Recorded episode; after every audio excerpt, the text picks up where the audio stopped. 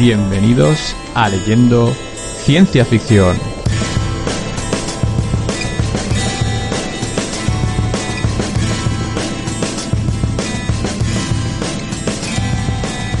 Отдохнувших в твоих ветвях Сорвались с листы трав И я чувствую, что в крылах Не хватает моих перах Я стою на пороге и Как не знаю открыть глаза. А надо мною кружит орел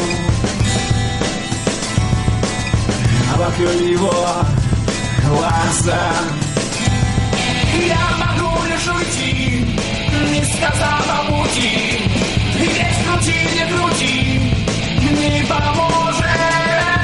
Для тебя он свой, пусть поросший травой Но как есть, созрет стой. Подскажи ему, Боже, подскажи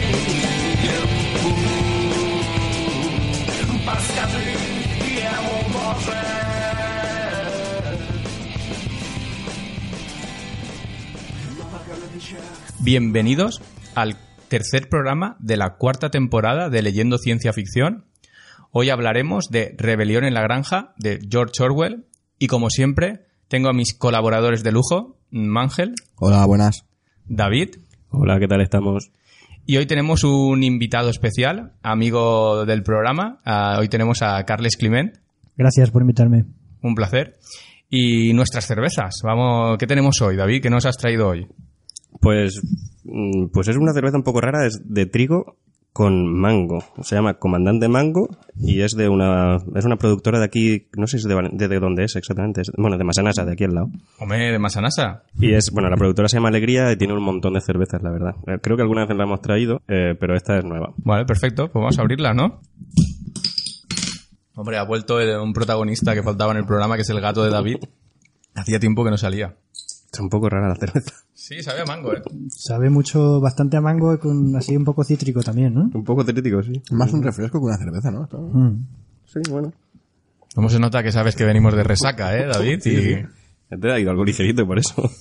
Es como una, como una mixta, una movida. Una Sandy, ¿no? Una cosa de Sandy, esas. ¿eh? Sí, menos por la cantidad de alcohol, en realidad, porque lleva 4,2. Bueno, pero esas también son... No, las Sandy suelen llevar menos. dos o así. Sí, aún menos. No está mal, pero tampoco es una maravilla. Ya, a mí tampoco me ilusiona, la verdad. Bueno, pues ya podemos empezar, ¿no? sí, supongo. Bueno, como siempre vamos a hablar eh, del autor. Eh, no es el primer libro que traemos de, de Orwell, pero justamente hicimos un especial ahí de con Aldous Huxley con Un Mundo Feliz y no hablamos mucho y no hablamos mucho de, del autor, ¿no? Hoy vamos a profundizar un poco más, ¿no? ¿Qué me podéis contar de, de George Orwell? Pues bueno, empezamos con que su nombre real eh, no era George Orwell. Su nombre real era eh, Eric Arthur Blair. Y bueno, cogió el nombre de George por. Creo que por, tan, por algunos reyes ingleses que, que había tal. Y Orwell por el río Orwell, eh, un paraje muy conocido de, de Inglaterra. Su familia vivía cerca de, de donde pasa el, el río Orwell. ¿Qué más me contáis? Pues que no nació en Reino Unido, aunque sí que nació en lo que aquel entonces era el Imperio Británico, supongo. Eh, nació en cerca de Nepal, en un sitio llamado Motihari, en, en 1903, hace ya un poquito. Realmente es la India, pero está muy cerca de, de Nepal. Eh, bueno, pues eh, sirvió en la policía, en la policía colonial, ¿no? Eh, en Birmania, durante unos años. Sí, y aparte fue curioso porque volvió con un odio a- al imperio, a- bueno, al imperio británico, evidentemente. Él, él comentaba que acumuló, acumuló un, odio al imperialismo. Bueno, yo creo que es algo que definió bastante su vida y todo lo que hizo a posteriori, porque toda su, su vida después de eso fue muy política, desde periodismo hasta, de hecho, hasta luchar en la guerra, ¿no? Vino a la Guerra Civil Española, por ejemplo. Eh, vino a la guerra a la guerra civil española según una frase propia suya, ¿no? Porque alguien tiene que matar fascista. Un motivo muy loable, todo se ha dicho. Bueno, yo, yo diría, no sé si me adelanto, pero respecto a su experiencia en, en la guerra civil, quizá marcó de forma muy determinante eh, obras como, por ejemplo, la que vamos a ver hoy. ¿no? en la granja, correcto. Y de su tiempo en la guerra escribió un libro que todavía no he leído, que ¿cómo era? Es- Homenaje, bueno, homenaje, a, homenaje Catalu- a homenaje a Cataluña. Cataluña. Porque él, cuando estuvo en la guerra, estuvo principalmente en la zona de Barcelona y, y demás. Sí, de hecho fue herido casi de muerte en, en Huesca. Un tiro Sí. en el cuello, me parece. Él estuvo en el Frente de Aragón, fundamentalmente. De hecho, eh, es allí donde, donde sucede pues todo lo que relata en, en homenaje a Cataluña, ¿no? Eh, tanto sus batallitas, que al final no son muchas las que cuenta, porque era un frente bastante, bastante aburrido, ¿no? Según, según él mismo. Eh, y además cuenta pues eh, los sucesos de Barcelona, ¿no? De Correos con el conflicto de CNT y, y bueno, la Guardia Civil, ¿no? El, el ejército regular. Bueno, pero hemos dicho que nació en, bueno, la India actualmente, eh, pero a los dos años eh, vino- fue a, a Inglaterra con su madre y su, y su hermana. Su padre se quedó allí y es más, su padre creo que lo- solo lo ve una vez eh, más que va de visita a Inglaterra. Y Orwell, bueno, Orwell, en ese momento era Eric Arthur Blair, pero eh, su familia era muy humilde, eh, estudió gracias a becas, era un, un buen estudiante, un, Trabajadora. Sí, una, una bri- brillante. He leído en algún sitio que realmente era un, estudiante brillante. Entonces incluso le recomendaron para, algunos colegios y, tuvo y estuvo becado, pero hubo un momento que realmente no pudo continuar eh, estudiando porque su familia no tenía tanto dinero como para per- permitirse unos estudios universitarios, ¿no? Él eh, tuvo una época de trabajar de muchas cosas eh, incluso fue profesor eh, de secundaria, pero era- hacía muchos trabajos cortos e incluso estuvo trabajando en hoteles. eh, Tiene un libro que habla un poco de eso, que es eh, Sin Blanca en París y en Londres, y habla un poco de las anécdotas sobre esto. Incluso mu- él murió eh, 46 años por tuberculosis, muy joven, y al parecer es una enfermedad, es una enfermedad que ya cogió o, o tuvo sus consecuencias en esas épocas que vivió un poco de una manera un poco más. He he llegado a leer por ahí indigente, pero bueno, no sabría yo. Sí, de hecho el libro de Sin Blanca en París y Londres eh, ya lo escribió bajo seudónimo y adoptó un seudónimo para, para no preocupar a sus padres. Sí, yo lo que lo que iba a aportar es que eh, yo creo que se nota mucho su influencia como periodista, más que como novelista, ¿no? Eh, y en ese sentido, él eh, intenta vivir las experiencias que después quiere narrar, ¿no? Eh, es, es eso lo que pasa con los días de Birmania, eh, los días de es, es 70, ¿cómo es? Eh, Sin Blanca en París y Londres también es una experiencia en primera persona. Yo creo que se, se exagera un poco, o sea, él no es que viviese en la, experi- en la indigencia, sino que se mete de forma voluntaria en la indigencia para escribir, ¿no? Pero cuando lees la novela, eh, bueno, él tiene capacidad de ir a por dinero, lo que pasa es que no lo hace, eh, pues, para poderlo escribir en primera persona, ¿no? Eh, y creo que su experiencia en la guerra civil también es muy parecida, o sea, él busca, él busca sus aventuras, digamos, para luego poder relatarlas, ¿no? Y al final lo que estaba eh, un cronista, ¿no? Eh, yo he leído por ahí que más que escritor se le consideraba un cronista y, es- y es- escribió mucho más como cronista que como escritor. Lo que pasa que todo el mundo lo conocemos por 1984 y parece que solo tal, pero realmente donde él tiene más volumen es como cronista, eh, periodista, mm, eh, realmente ahí hizo más, más trabajo. Y hay otro libro El camino... el camino de Wigard Pierre. Sí. Eh, de esa, ese periodismo, ¿no? De ese conocimiento, además él siempre estuvo muy vinculado, ¿no? A la clase obrera, al- y es que realmente el camino a Wigan Pierre habla un poco de eso, de la pobreza que realmente tenía la, cla- la clase obrera en el norte de Inglaterra. Era un reportero social, ¿no? Por decirlo de una manera. Bueno, hay, hay, hay una parte de su vida que no se conoce, no se conoce demasiado de Orwell. Eh, yo creo que hay cierto interés en eh, mitificar un poco Orwell, ¿no? Má- Más de la cuenta. Eh, era un humano al fin y al cabo, ¿no? Aunque tiene muy buenas obras. Pero Orwell tiene un- tuvo un final bastante triste, muy solitario. pues se fue a Marruecos por, por sus dificultades pro- respiratorias y tal. Eh, y en tanta soledad que dicen que eh, cada vez que iba a alguna visita femenina le pedía matrimonio, ¿no? Eh, eh, de hecho, se casó a escasos, escasas semanas antes de su muerte, ¿no? Eh, con una mujer que tenía vínculos con los servicios secretos eh, británicos, ¿no? Eh, hay una hay una lista por ahí que se llama la, la lista de Orwell donde pidieron que Orwell eh, suministrase a los servicios secretos británicos una lista de, de comunistas, ¿no?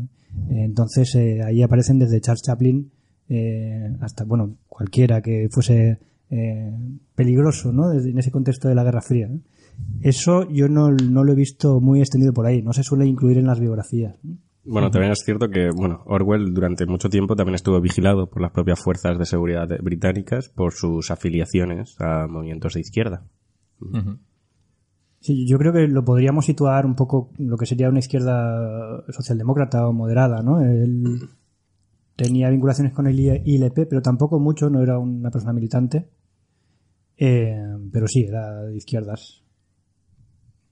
Sí, él- él- yo, bueno, yo he leído por ahí que realmente al final era, estaba vinculado con el Partido Laboristas y al final se, era, estaba más enmarcado en lo que sería un socialdemócrata, ¿no? Por- eh, incluso él lo, lo había llegado a decir.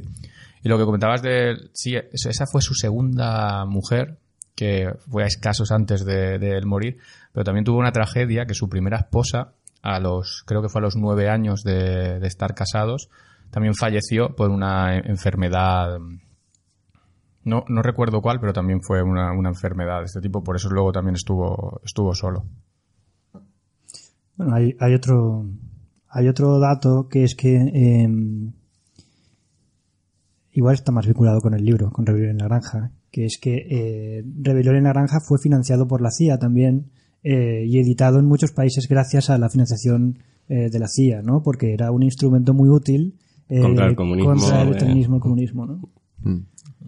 O sea, te- teóricamente Orwell escribió como una crítica a los totalitarismos nazis y... eh, y- Mm, Bueno, según él, es más una crítica al totalitarismo de Stalin. sí. Es, es muy, el libro es muy claro. ¿no? Sí, es sí. muy claro, es una crítica al estalinismo, ¿no? al socialismo real que se ha venido. a- y, y fue a partir de la experiencia suya en Barcelona. O sea, tengamos en cuenta que él vivió, eh, digamos, un golpe del gobierno del gobierno de España a través de la, de la Guardia de Asalto que, que recibió la orden de desalojar la sede de la CNT, ¿no? Que estaba en Correos. Entonces ahí hubo eh, bueno, hubo muertos, hubo de todo, ¿no? Él lo vivió en primera persona y a partir de ahí yo creo que fue que desarrolló un anti un anticomunismo muy fuerte. Se ha dicho que eh, fue una crítica antitotalitaria, pero yo no lo creo así. De hecho, eh, en el, hay un libro que se llama Orwell en España, que es un compendio de homenaje a Cataluña y de una serie de cartas que él tenía con, con editores y con, bueno, con otros, con otros autores, ¿no? Y eh, es bastante, podríamos decir, bastante equidistante con respecto a, a, pues a generales franquistas o quiero decir, yo no le veo una gran, un gran, aunque es verdad que él dijo vengo a matar fascistas, él no hizo de eso una bandera, ¿no? Su bandera fue el anticomunismo más que el antifascismo, ¿no? Que Or- Orwell había vuelto de Cataluña eh, convertido como un anti-estalinista con simpatía por los trotskis- trotskistas, defendiéndose como socialdemócrata. Es un poco lo que, lo que habíamos comentado. Sí, él, cuando quiere participar en la guerra civil, eh, su intención inicial es ir a Madrid. Eh, para ir a Madrid había que había que entrar en el pues en el Partido Comunista, ¿no? Entonces cuando él eh, va al contacto en Londres eh, no le admiten eh, para ir a, Madrid porque es sospechoso, es sospechoso primero por su origen, ¿no? Y su formación eh, y después porque es cercano al ILP, ¿no? Le dicen, tú mm, aquí no haces nada, vete al POUM, eh, que va a estar más cerca de ti. El POUM, pues, estaba organizado por Andreu Nin, que era, había sido secretario de, de Trotsky, entonces era un partido claramente trotskista, ¿no? Aunque no se, no se definían ellos tan, era un poco una amalgama, ¿no? Pero, pero sí que se podía decir que es trotskista. Entonces, eh, claro, la guerra civil al final es una especie de revolución dentro de revolución y golpe de Estado todo junto, ¿no? Eh, y saltan mil conflictos. Él se vincula al POUM sin ser trotskista, ¿no? Sí, él opinaba que hacía falta un cambio radical en las sociedades occidentales capitalistas, pero que el estalinismo representaba, una amenaza a los propios principios en los que se había su- sustentado, ¿no? Que al final era los había ultrajado realmente la- las cosas que realmente en teoría mm, se basaba eh, ese comunismo, ¿no? Mm. Bueno, que también es lo que muy troquista realmente eso. Pero eh, bueno, él, él, eh, trabajó, eh, no sé para, para qué ministerio británico, eh, en funciones de, de propaganda, ¿no? Pre- Precisamente por sus conocimientos de cro- cronista y periodista. Era principalmente para ganar apoyo de la India, ¿no? De- y del este de, de Asia para los ejércitos, ejércitos aliados en la, en la Segunda Guerra Mundial, ¿no? En una frase suya dijo eh, que se sentía como una naranja que ha sido pisoteada por una bota muy sucia. Bueno, se lo llevaba calentito también, ¿eh? Sí, sí, sí. Hay veces que me ha dado la sensación de que este hombre eh, podía haber sido perfectamente un doble espía. Eh, ¿Sabes? Eh, ha jugado en, en muchos bandos, bueno, más que ha jugado en muchos bandos, que estaba muy metido en los diferentes bandos y, y perfectamente podía haber sido un doble espía y nosotros no saber ni la misa en la mitad, ¿no? Totalmente. Yo creo que no nadie confiaba, nadie confiaba en él, ¿no? Sí, exacto. Eh, Nunca sabrá si votaba a Vox. Bueno, un, un pequeño añadido a lo de la lo de la lista Orwell, ¿no? Donde donde pues puso los nombres de, de gente cercana pues a, a partidos comunistas es que anotó al lado de los nombres algunas algunos adjetivos como eh, judío, eh, marica, cosas así, ¿no? Eh, él si si lees sus primeras obras tiene un deje antisemita que se hace notar, ¿no? Y, y, en- por ejemplo, en el de en el de Birmania, un pelín misógino también se podría decir, ¿no? Eh, aunque esté hoy hablando muy mal de Orwell, tiene otras cosas muy buenas, ¿no? Hemos dicho que eh, pues es muy cercano también a pues a las miserias de la gente, ¿no? Y esto también también lo describe, ¿no? Pero bueno, es un personaje con sus con sus Claro, luces y sombras, eso es, como todo el mundo. Exacto, es que muchas veces al final eh, idolatramos mucho al escritor por su obra y tal, y bueno, ya nos ha pasado, bueno, el juego de Ender, ¿no? Que hablamos tanto del juego de Ender, el juego de Ender, y luego cuando estudias un poco el escritor del juego de Ender, descubres que, que es muy humano y tiene sus cosas como todo, como todo el mundo, ¿no? Al final, no hay blancos y negros en esto. ¿Alguna cosa más que queráis destacar de la vida de Orwell? Yo no. No, no. Yo soy más de hablar del libro que del autor, la verdad. Vale. Bueno, pues lo dicho, al final Orwell murió en Londres eh, con 46 años, eh, pero sus tres últimos años los pasó en tres hospitales porque la tuberculosis que, que ella tenía, pues, era imparable. Bueno, eh, ¿qué temas suele tratar el autor? ¿Lo sabéis?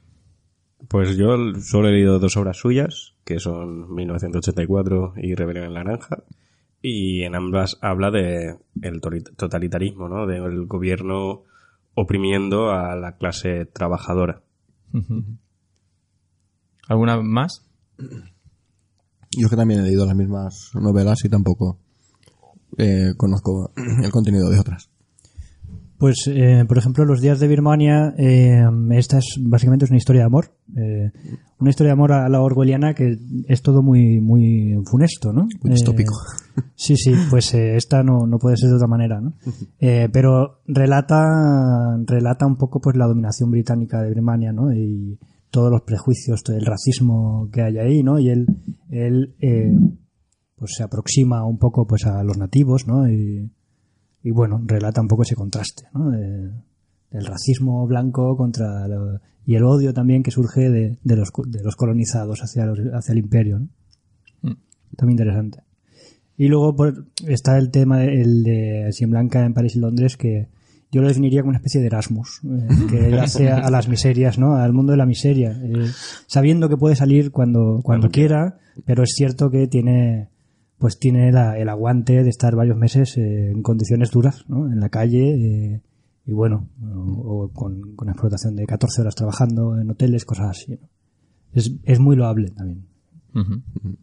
Me apunto la frase. Erasmus a la proe- pobreza. Sí, yo, yo creo que es- sería un error decir que él vivió en la indigencia porque él eh, vivió de forma voluntaria y hasta donde quiso, ¿no? Cuando Sí. se cansa, termina y escribe y ya terminó su trabajo periodístico. Sí, pues bueno, como los programas estos de 21 días en no sé dónde, 21 días en... Pues al final... Eso es, yo creo que hubo una especie de reality de no sé en qué cadena que una periodista eh, estuvo no sé cuántas semanas viviendo en la calle, pues una cosa similar, ¿no? Sí.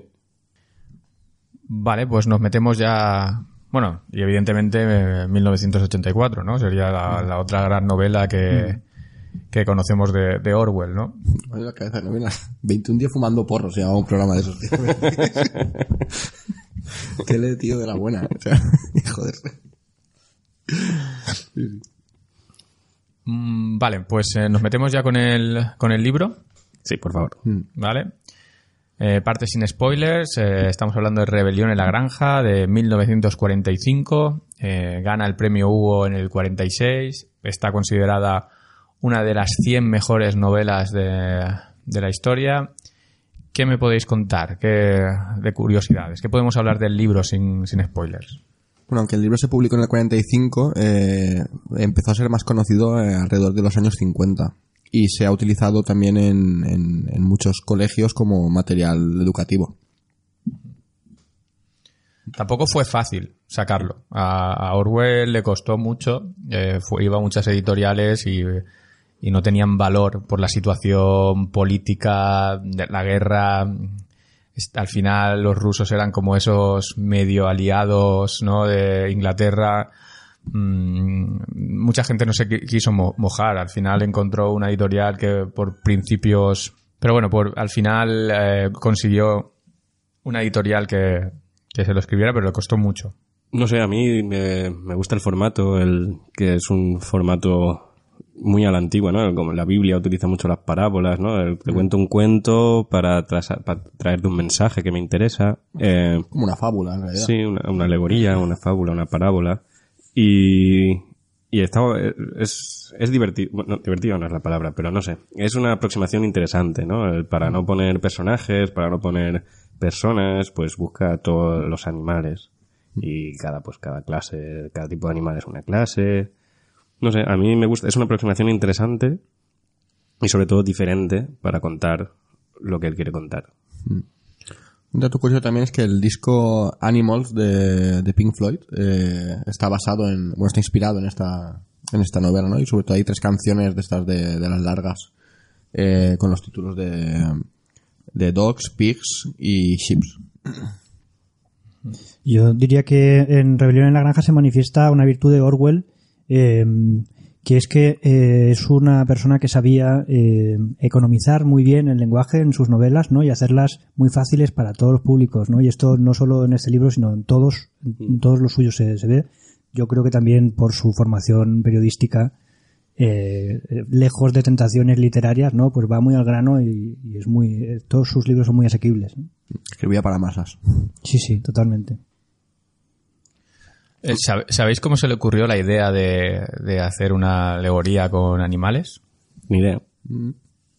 Bueno, él, eh, yo he leído por ahí que él estaba viendo como un, un- un niño de 10 años eh, llegaba, llevaba una carreta con un caballos gigantes y, y claro, le, le parecía muy curioso de si esos animales supieran realmente el poder y la potencia que tenían contra un niño de 10 años, ¿no? De Qué fácil sería que se, que se rebelaran, ¿no? Entonces él pensaba, él tuvo una frase de que me, me pareció muy interesante, que es que la humanidad explota a los animales igual que los ricos explotan el plore, plo- jo. Qué mal llevo- Proletariado. Gracias, David. Bueno, gracias. Se nota que es de la casta, el colega. yo no- No sé decir esa palabra, ¿no? ¿Qué, qué os parece? Es interesante la percepción que tiene de los animales, eh, porque es una es un mensaje que mucha gente ahora traslada, ¿no? El antiespecismo del, del movimiento, de este movimiento, que iba a decir de lo- del veganismo, pero no necesariamente el veganismo, que al final defienden eso, ¿no? La explotación de la humanidad contra otra clase que ni siquiera tiene la capacidad de manifestarse en contra de este abuso. Y de hecho hay un libro que hace el mismo paralelismo, se llama Bestias de Carga, eh, y creo que está se puede descargar de forma gratuita, que hace lo mismo, ¿no? ese, ese paralelismo entre la dominación del ser humano a- al resto de especies con el capital, a- a, pues bueno, el conflicto capital-trabajo, ¿no? Es, es interesante. Yo creo que te- ese te lo vi publicar por Twitter una vez.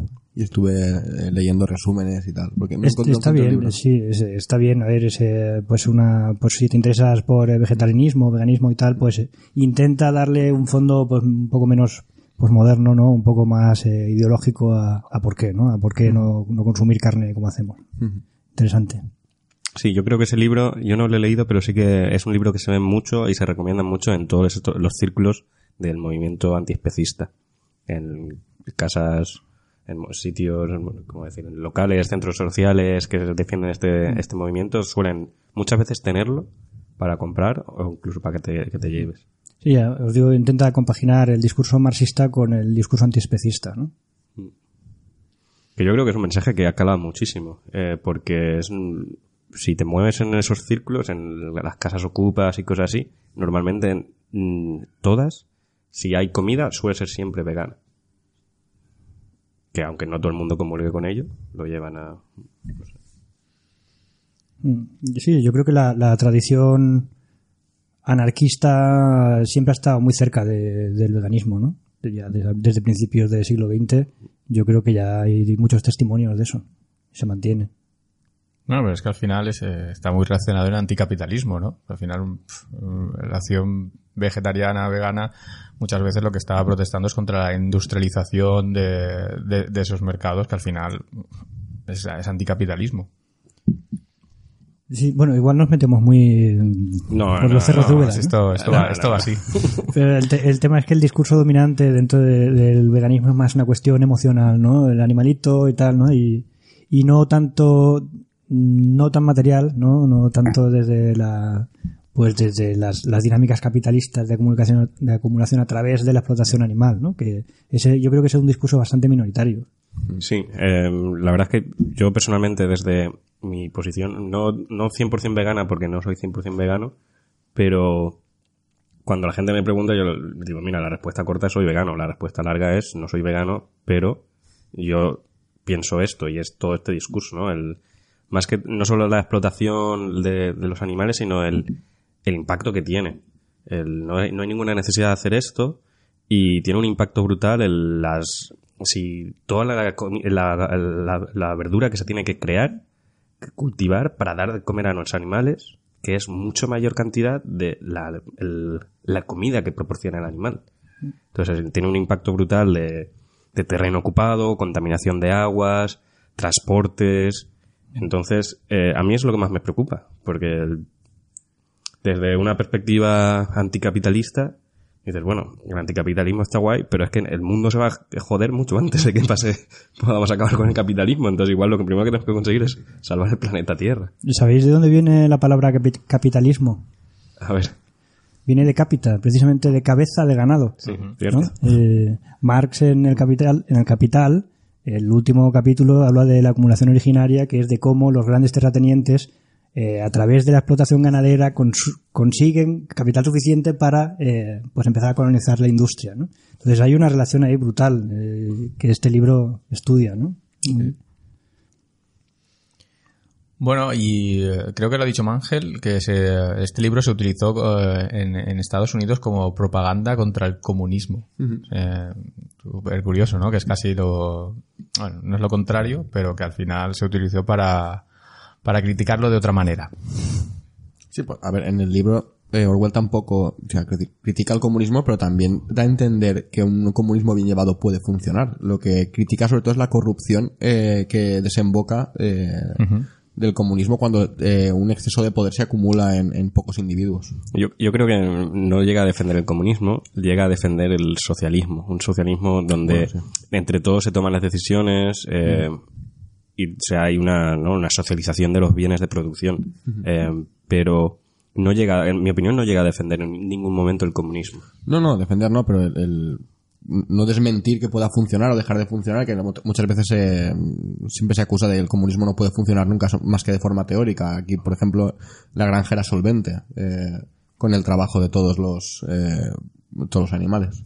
Bueno, casi ya estamos metiéndonos eh, con spoiler. Eh, ¿Quién se atreve a hacer una breve sinopsis sin spoiler? Y luego ya nos meteremos a, a saco.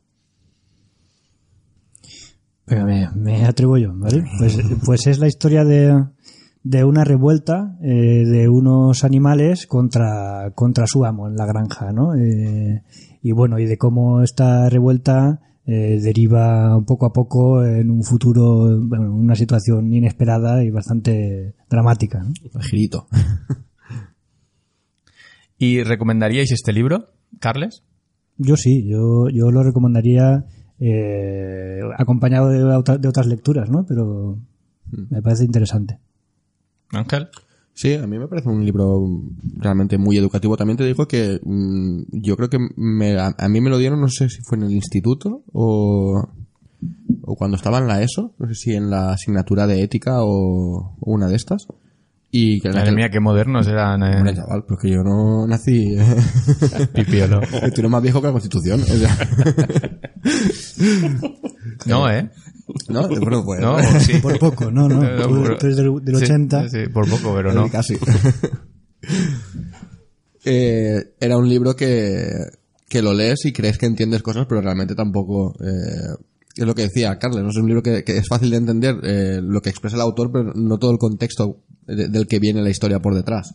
Entonces, sí que es un libro que, que yo recomendaría porque, vamos, no sé, me parece fácil de entender y, y con el tiempo le coges el, el cariño, ¿sabes? Lo, lo lees muchos años después y dices, joder, qué bueno este libro. Sí, sí. David. Sí, eh, yo creo que es un libro muy cortito, que apenas 150 páginas con un, letro- un tamaño de letra bastante importante, que se lee muy fácil, tiene un mensaje muy fácil de, de entender, eh, y que es un libro además que yo creo que hay que leerlo conforme vas madurando, porque vas entendiendo más cosas, eh, vas perci- percibiendo más detalles, y, y sí, yo creo que es un libro que puedes leer siendo muy joven, pero que igual hay que volver a leer de vez en cuando. Sí, yo creo que a mí que, que fuera un libro de, de instituto me, me encajaría perfectamente. Mm, eh, Yo no tuve esa oportunidad. eh, Me alegro por Mangel. Y, pero también creo lo que decís, ¿no? Que al final, cuando le das una segunda lectura y ya eres más mayor, eh, te sorprende lo, bien escrito que está el libro. O sea, lo redondo que es el libro. A mí eso es una cosa que me, me fascinó porque la primera vez te sorprende, ¿no? Dices, ostras, qué guay. Pero la segunda releída dices, wow. O sea, yo no sé cómo se podría haber descrito mejor esto. eh, me parece muy, muy, muy logrado. Y yo creo que eso tiene un valor, valor muy grande, aparte que es muy fácil y, y eso tendría que hacer que fuera muy accesible ¿no? a, a mucha gente. Eso tiene un valor también muy, muy interesante. Intriga cómo será la tercera o cuarta lectura de este libro. Yo creo que el libro le va sacando más sustancia conforme más sabes sobre, sobre todo sobre la Revolución Rusa, ¿no? Que al final es eh, de lo que va la historia. Eh, cuanto más sepas de una cosa, más aprovecharás eh, el libro y también podrás ver, ver- hacer más lecturas, ¿no? Sí, los, los paralelismos que hay Eso, con, con la es. historia real. ¿Y qué otros libros recomendaríais eh, si te gusta este libro? Fue que pilotas Carles. ¿eh? Bueno, Y de hecho ya ha dicho bestia de carga. hay una recomendación muy clara que para mí es 1984 y un mundo feliz, porque también hablan de ot- ot- otros sistemas de opresión, diría yo. Bueno, ni siquiera otros sistemas, o sea, 1984 directamente es una opresión. Es muy similar, desde una perspectiva política muy diferente, pero muy similar al fin y al cabo, ¿no? Es un gobierno totalmente, al final, donde hay una opresión, donde hay un abuso de la clase trabajadora. Y, y contrasta, creo que con Rebelión en la Granja, porque Rebelión en la Granja está, empieza desde el principio, ¿no? Desde el estado de opresión, todo el proceso de revolución, pero, y mientras que en 1984 están directamente en el estado final, ¿no? Aquí hay una opresión directamente. Eh, está guay, porque es, es un libro muy corto que trata todos los estados del proceso. Me parece, no sé, Creo que esas dos son las recomendaciones más claras que yo veo. Yo recomendaría Homenaje a Cataluña, sin ninguna duda. Creo que es eh, la semilla de Reunión en la Granja. Eh, y luego, eh, a quien le interese pues más literatura que raja de la Unión Soviética Mansalva, hay un libro que leí hace poco eh, de, de un militante de la CNT que se llama Ángel Pestaña, que son 70 días en, 70 días en Rusia, que relata su experiencia él como invitado de la tercera internacional, ¿no? Pues va a vivir a Rusia unos, unos días a participar en esos, en ese congreso y bueno, tiene la oportunidad de visitar pues todo, todo, todo lo que quiere visitar, ¿no? Eh, entonces, eh, si queréis una versión mucho más realista de una crítica al estalinismo, pues eh, seguramente ahí no es todavía estalinismo, ¿no? Eh, pero bueno, él habla con Lenin, habla con Kropotkin, habla con bueno y lo ve todo. Es muy recomendable. 70 días en Rusia. Muy interesante. Yo, mira, yo no lo he leído, eh, pero sé que me han hablado de él y digo, esto tiene que ir muy al pelo, ¿ves? Hay un libro de eh, eh, Ares y Anarres, eh, bueno, ahí son como tres, tres planetas, ¿no? Cada una Ah, sí, claro. representa Ah, los el desposeídos. anarquismo. Yo, los desposeídos, yo no lo he leído, Claro. pero digo, esto tiene que ir al dedo, a este, a este tema, ¿no? Si quieres te lo Eh, dejo, lo tengo ahí. Pues, pues sí, es- tengo bastante interés. Últimamente estoy bastante alejado de la ciencia ficción, pero ese. Lo tengo en inglés el programa. Si te parece bien, te lo dejo, te lo llevas puesto.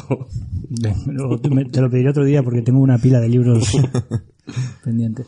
Sí, Los Desposeídos podría ser un, un libro. Lo que pasa que creo que es una versión mm, muy light a comparación de, de esto y, y- y no es tan... Claro, no, es, no estamos pensando en la URSS. O sea, es- estamos pensando eh, finales de un mundo más capitalista y un, y un mundo más comunista. Y además es muy curioso porque uno es el satélite del Más- planeta. más anarquismo, diría yo. Bueno, ¿no? sí. En este caso. Sí, más anarquista. Y es un libro que también te plantea cosas, porque al final es con, cuando una persona va allí y ve el otro mundo, ¿no? Y entonces la- las reflexiones que tiene esa persona al ver otro mundo, ¿no? En, en ambos lados. Entonces es interesante. Como el príncipe de Zamunda. Bueno, vale. Bueno, yo he encontrado un par de podcasts que hablan sobre rebelión en la granja. Eh, como siempre. ¿Solo un par?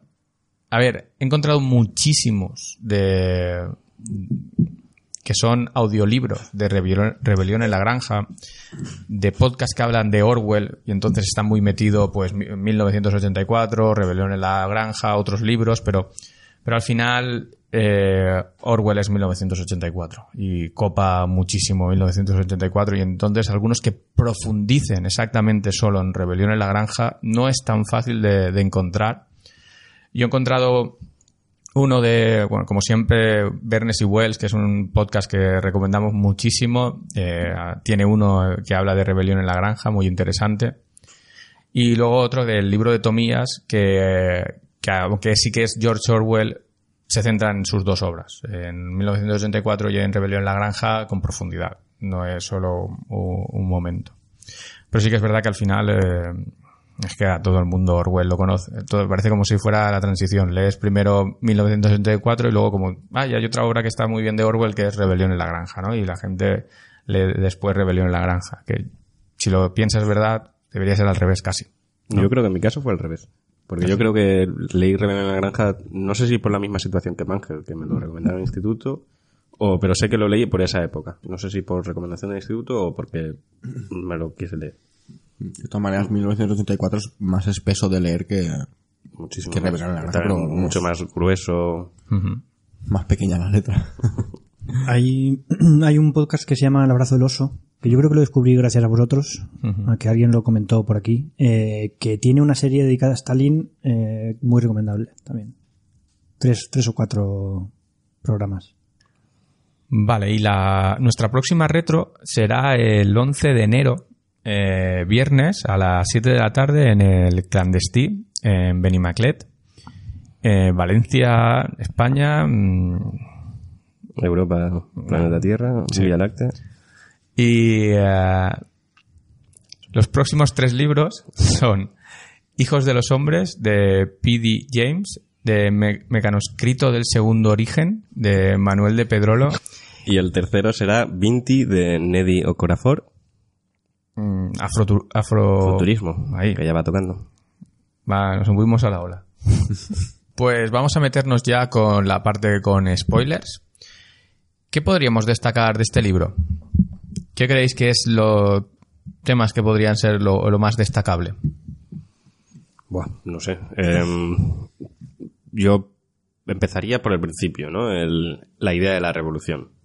Em, porque creo que es donde empieza todo, ¿no? El- la- donde el viejo mayor, ¿no? El, que era un cer- cerdo viejo que está a punto de morir, que reúne a los animales y hace como su predicción, ¿no? De lo que, lo que debería pasar, de cómo el granjero, el señor Jones, les opr- oprime y que eso no debería ser así, que ellos deberían ser los dueños del fruto de su trabajo.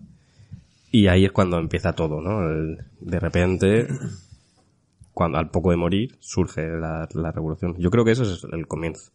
Y es uno de los primeros conceptos que me, que me parece interesante. ¿Qué opináis los demás? Y yo no creo que eh, puedas eh, destacar una parte en concreto del libro. Me parece que al final es una pieza que encaja muy bien. Eh, yo como, como un elemento destacado en la historia, sí que diría el, los personajes, que me parece que están todos muy bien tirados y, y- y que al final creo que si te lo, si te lo propones encuentras un referente histórico real eh, que rep- representado por cada uno de los animales. Sí, yo creo que es una, yo diría que es una especie de enmienda a la totalidad, ¿no? A, a lo que fue la, la vía bolchevique en la, de la Unión Soviética, en el sentido de que, eh, si bien al principio con el, con el discurso de mayor y tal, ¿no? Pues eh, hasta uno puede sí, simpatizar con, con la revolución de la granja, a la larga parece que todo fue horrible, ¿no? Todo, todo mal, todo negativo, hasta peor que, que como era antes, ¿no? Entonces en ese sentido creo que es, un- pues es una enmienda al total. Mm. ¿Qué, qué os parece que eh, eh, el- hay un momento que la granja, cuando ya la toman el control los animales, eh, funciona mejor, ¿no? Parece que funcione mejor que cuando la administraba el señor Jones, ¿no? ¿Qué, qué opináis sobre esto? ¿Por qué me miráis todos a mí? Yo creo que porque estamos haciendo como... No, pero da igual, ¿eh? no hay rueda ni nada. Eh, es como, como lo- A ver, yo quería empezar por el principio porque hay muchos temas. Porque para mí la revolución es lo- el primer tema que se trata. Luego se trata, ¿no? El tema de cómo reemplazan el gobierno por una, un sistema comunitario. Y luego cómo vuelven a llegar a, a un sistema nuevo totalitarista donde hay un mismo un gobierno que es quien controla todo. Em, no sé, eh, es que, pues sí, yo creo que todos los oyentes que escuchan el podcast ya saben que aquí tira un poco para la izquierda. Eh, yo pienso que, joder, un sistema donde el- la clase trabajadora tiene el control funcionaría mejor que el sistema actual. Eh, y entonces, sí, lo- el problema es el, el abuso de poder, ¿no? Cuando alguien tiene el poder, yo creo que quiere más poder. Y entonces ya, pues, deja de aportar valor y empieza a aprovecharse del valor de los demás. Pero yo diría que el problema está cuando se centraliza el poder realmente, porque eh, llega un punto en el que los cerdos son los que empiezan a tomar, decisi- a tomar decisiones respecto a los demás animales. Y incluso algo como empezar a limitar la educación de ciertos animales, en plan de, bueno, a las ovejas hace falta que aprendan, que aprendan cuatro letras del abecedario, les- o sea, eh, eh, están ya como trazando un plan desde el principio. No necesariamente, porque hay cerdos y cerdos en el libro. Hmm. Em, Bueno, me refiero a, a el cerdo, en concreto. Vale. Eh, o sea, yo creo que hay una, una cosa que se ha le- he leído yo en varias veces que habla de, ¿no? de todos estos, los intelectuales de la izquierda, que hay muchos que cuando se separan de la clase obrera, de la clase que realmente es la que luchan por defender en teoría, los ideales empiezan a perderse. ¿Estamos hablando de la política actual o de...? Siempre. Ah, Yo vale. creo que eso es algo que se aplica siempre. Entonces, eh, es lo que pasa en este libro. Eh, los cerdos, eh, llega un momento que se acepta que ellos no trabajan, que su único trabajo es el pensar, y de hecho llega un momento que de- ya no viven ni con el resto de animales, ¿no? Viven separados. Entonces hay una completa separación y ya pues velan más por sus intereses que por los de todos los demás. Entonces yo no creo que sea cuando se cuando se tú has dicho no sé se monopoliza el poder o se, Cuando se centraliza el se poder. centraliza el poder. Yo no creo que sea eso. Yo creo que es cuando hay una diferencia de poder. Es decir, cuando hay una diferencia de clases. En cuanto hay una diferencia de clases, es cuando eh, la clase que está por encima de las demás, por poco que por encima que esté, va a intentar aumentar esa diferencia. Por tanto, cuando todo funciona bien es cuando no hay una diferencia de clases, cuando todos son iguales. Es costoso, es difícil, pero yo creo que esa es la fase donde funciona bien la granja. Pero yo creo que al final sí que es una centralización de poder porque los animales todos trabajan y aunque el trabajo de los cerdos pueda ser intelectual, eh, no quita que las decisiones se tengan que seguir tomando en grupo y llega un momento en que dejan de tomarse en grupo porque los cerdos toman el control de las decisiones. Eh, al- inicialmente sí que sí que había como llamamos referéndum, llamamos eh, votaciones, Asambleas o- asambleas, lo que sea. Llega un punto en que ya no hay asambleas, ya es eh, tú hazme caso que yo soy el que piensa. Tú vas todo el día trabajando, estás cansado, tú no riges igual ahora que yo que estoy descansado y me dedico solo a esto. Pero eso surge primero porque hay una diferencia de clases. Antes que eso. O sea, antes de la centra- centralización del poder, hay una diferencia de clase que llega a causar esa centralización del poder. Es mi opinión en ese aspecto. Que pasa que tampoco, o sea, hay animales que no pueden, eh, todos los animales no pueden trabajar en, en, en lo mismo realmente. No, no digo que tampoco todos puedan pensar, pero Hay- creo que hay una percepción equivocada que es que en el comunismo, ¿no? Que todo el mundo puede, tiene que hacer el mismo trabajo. Eso no es así. evidentemente. Eso no es así. ¿sabes? Y entonces cada uno pues debe hacer lo que o lo que la parte de trabajo que prefiera o la que para la que mejor, capa- que mejor capacitado esté. Correcto. Pero entonces los cerdos no quiere decir que no tengan que trabajar. O sea, no quiere Claro, que claro. su trabajo no tenga por qué ser pensar. El tema es que eh, creo que se que ellos mismos cogieron el se cogieron el, el, el, el- el poder de decidir por, por los demás. Quiero decir, interpretaron su trabajo con, con un poco más de, de carga de la que realmente tenía. O sea, su, su, su trabajo debería haber sido el proponer eh, mejoras y deberían haber sido votadas, pero al final eh, se imponía. Bueno, se empezaron a imponer a partir de, del golpe de Estado de Napoleón también, ¿no? Porque sí, cuando estaba Snowball sí que había más votaciones sobre si se prefería hacer el molino, si se prefería arreglar la verja o lo que, o lo que sea. Pero y llegó un punto en que sí que se montó un pequeño golpe de Estado. Mm. Yo, yo creo que esto eh, narra casi de manera paralela a la Revolución Rusa, ¿no? Como todas las revoluciones fue multicolor, eh, de muchas ideologías, eh, el anarquismo tenía muchísimo, muchísimo peso en la sociedad rusa, eh, también había mencheviques, socialdemócratas, había de todo, ¿no? Pero al final, quien cogió el timón de la revolución fue la, la minoría bolchevique. ¿no? Y yo creo que los cerdos representan a esa, lo que en marxismo-leninismo se llama vanguardia de- proletaria, ¿no? O, o proletariado consciente. Son esos representados por los cerdos. Me parece que no de manera casual Orwell elige al cerdo para representar al bolchevique. Eh, pero bueno, eh, yo creo que re- representa esta especie de, de vanguardia eh, directora de la, de la revolución, ¿no? Esto- estos son los cerdos, ¿no? que inicialmente forman parte de la misma clase, pero sí que es, sí que es cierto que finalmente evoluciona en una clase burocrática alejada de- del resto. ¿Y, y no creéis también que al final también es un poco como ah, una crítica a la democracia representativa? Que, porque al final es los cerdos los que intentan representar ¿no? al pueblo y ellos saben tomar esas decisiones porque, claro, ellos conocen realmente al pueblo. Es mejor casi que nosotros tomamos esas decisiones que el pueblo tome esas decisiones, ¿no? Es una cosa que yo oigo mucho la democracia representativa, que lo odio muy fuerte porque al final es de, claro, lo que estás haciendo es que la gente no sea política, pero luego les exiges que sean políticas. Yo ahí veo siempre una, una contradicción, ¿no? Es decir, ¿no? Si la gente tiene que pensar en hacer ciertas cosas, lo que tendrá que tener es la oportunidad de opinar, de, de formar parte en ello, ¿no? Sí, pero eso pasa después, quiero decir, después de que Napoleón le eche los perros a, a Snowball es cuando empieza a haber esa imposición. O sea, antiguamente sí que había un sistema de votaciones y lo, que pasa es que aquí viene un poco representado por las ovejas, ¿no? Que el, último que hablaba es el que se llevaba los votos, siempre, porque su capacidad de retención de, de mensajes era muy corta y el último que hablaba es el que, este, este es el bueno, este es el que gana. Quiero decir, ta- retratan a un pueblo poco preparado para eh, ser capaz de tomar decisiones reales.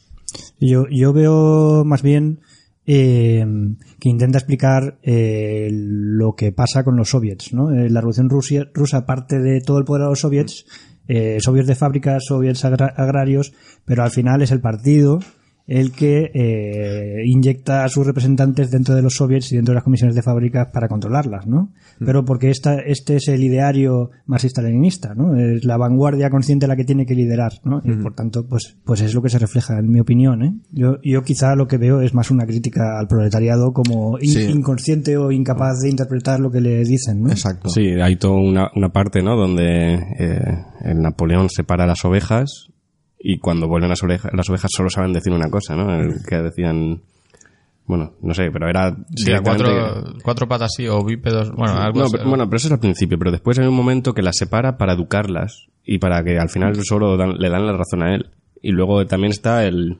Pero no es una educación, es un adoctrinamiento. Sí, bueno, sí, bueno. Luego está también el caballo, ¿no? El caballo que al principio tiene el, ¿no? lo de hay que trabajar, ¿no? Su, la frase esa que no me acuerdo cuál era, pero luego... esforzándome. Exacto. Pero luego... más. Trabajaré más, eso es. Trabajaré más. libre. Y luego, pero luego llega un momento que añade una segunda frase, es trabajaré más y Napoleón tiene razón. Exacto. Sí. ¿sabes? Y después, claro, eh, si perdemos la conciencia crítica que se ha ido la que nos ha llevado a la revolución, Pero aquí tienes a, a un, a un seguidor ciego, ¿no? O sea, él, él cree eh, ciegamente con que eh, los líderes eh, van a hacerlo todo bien por, por el Pero- pueblo directamente. pero es que no es así. Él no empieza así. El, pero ¿sabes lo que pasa? Que poco a poco las, las leyes que quedan están escritas, que nadie se ha aprendido, van misteriosamente modificándose. Y como nadie se acuerda, ¿sabes? Entonces no es, no es que son seguidores de ciegos. Aparte de las ovejas que las define como que no tienen capacidad para pensar y demás, eh, todos los demás sí. Y lo que pasa es que hay una manipulación de la clase del poder para acercarlos a su visión, llevarlos a donde ellos quieran. Pero entonces, porque también al final casi es, es solo el burro el que recordaba exactamente eh, cómo eran todos, porque había siete mandamientos, ¿no? Eh, en plan de un animal no vestirá nunca ropa, nunca dormirá en una cama. Mira, ese punto me parece súper interesante, ¿no? El, el tema de cómo van desapareciendo, cambiando las reglas poco a poco. Ni- ninguna desaparece. A mí, yo- cuando la, Todas lo leí, lo leí por primera vez y cuando, antes de leerlo por segunda vez yo recordaba que desaparecían. Pero luego me sorprendió que, que no, que todas eran, cuando las lees por primera vez dices, están todas muy claras, pero con muy poco cambio de repente cambia completamente. Era con una pequeña frase en plan de un animal nunca dormirá en una cama con sábanas.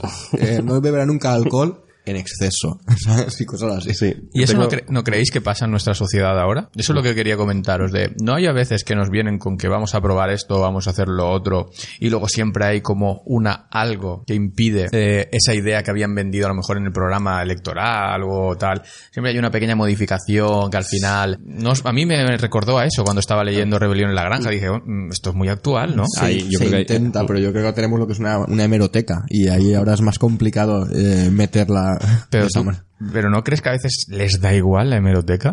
Por supuesto, por supuesto. o sea, Ay, pero señor. pero le, le da igual al que, al que cambia de discurso y le da igual al que está oyendo el discurso normalmente, que el problema es ese, pero ahora tú lo puedes, ahora tenemos herramientas para detectar estos cambios.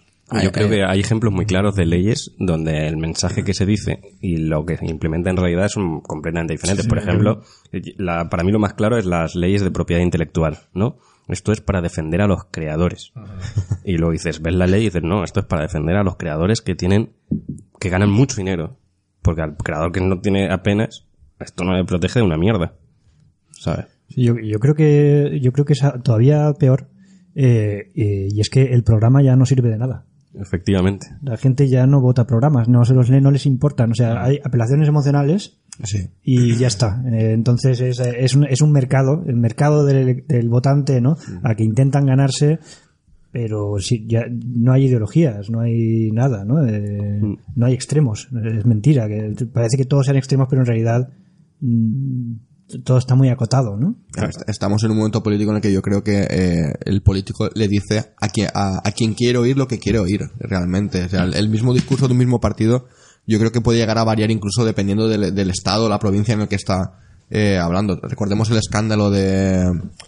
de que era Cambridge Analytica, eh, ¿no? que se estaban utilizando datos de, de- de la gente para adecuar el discurso político según eh, a donde fueses. Quiero decir, si tú eres una persona racista, pues vas a leer en tu timeline, vas a leer muchas noticias sobre inmigración eh, desde un punto de vista mm, negativo.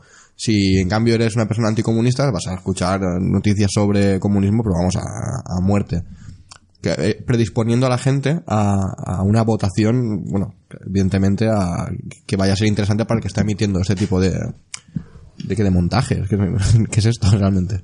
Al respecto de esto, eh, tú has dicho que es algo de ahora. eh, todo esto ya lo escribió Aldous Huxley. Tras escribir Un Mundo Feliz, eh, después hizo segunda, ¿no? Nueva visita a un mundo feliz. Eh, Nueva visita a un mundo feliz lo escribe un montón, de- unos cuantos años después y no es una novela, lo que es una colección de ensayos Es un ensayo, sí. y, y aquí habla, y ahí ya habla de, del modelo de político que, que, hay y que va a haber. ¿no? Que no es el político que hace política, sino lo que se busca es el político mediático. El político que... ¿Por qué no solo eso, sino el por, qué se hacen los mítines a tal... ¿Por qué la información de política aparece en la televisión a tal hora? ¿Por qué? Pues porque la gente está cansada. ¿Por qué el mensaje, cuando de un tema, se habla de un- en una duración determinada, nunca se profundiza? Porque no te puede, no te se quieren comprometer. Quieren decir, bueno, sí, o- toda la gente que no tiene trabajo, les devolvemos el trabajo. ¿Cómo? ¿Sabes? Tirando a los inmigrantes Por ejemplo, ¿no? que nos quitan el trabajo. ¿Sabes? O el inmigrante de Rodinger, ¿no? El inmigrante que viene a robarnos el trabajo, pero el inmigrante que viene a vivir de ayuda sin trabajar. Eh, Claro. Bueno. O sea, ahí ni- ningún inmigrante le ha quitado el trabajo a nadie. Ningún inmigrante le ha quitado el trabajo a nadie. Lo que pasa es que es un capitalista, un tío con poder, que dice a este tío le puedo pagar menos, a ti ya no te necesito. Y la que pasa, que el mensaje es la culpa es del inmigrante. Correcto. Oye, igual no, igual la culpa es... Igual a ti, pues, tú ya- No, tampoco mía. ¿sabes? No, tú ya no quiero decir. De tú- igual es la culpa del tú capitalista. ya por creerte eso, quiero decir. Ya no me jodas, o sea. Pero, pero no es tampoco mía por creerme eso, ni del, ni del obrerito que se lo cree. La culpa es del tío que tiene el poder, que está eh, contratando a esas personas, a- creando esa precariedad y además tiene el poder para manipular los medios Sí, y colar este mensaje. Pero puedes no perder tu capacidad crítica, de todas maneras. Aunque. Bueno, ahí están las ovejas. Sí, las ovejas eran ignorantes, realmente. Las ovejas eran analfabetas. Las, las ovejas no tenían mecanismos eh, para, para recordar lo que se había eh, escrito o dicho antes. ¿Y qué te crees que en esta sociedad no pasa eso? Sí, pero en- Y en antiguas crees que tampoco. Porque en- estamos, yo- estamos pensando en esto, pero ah, yo lo pienso eh, en el pasado y el pasado ha sido igual. Pero en dos- en no sé, 2000 no- yo no le veo tanta diferencia a nivel político que teníamos.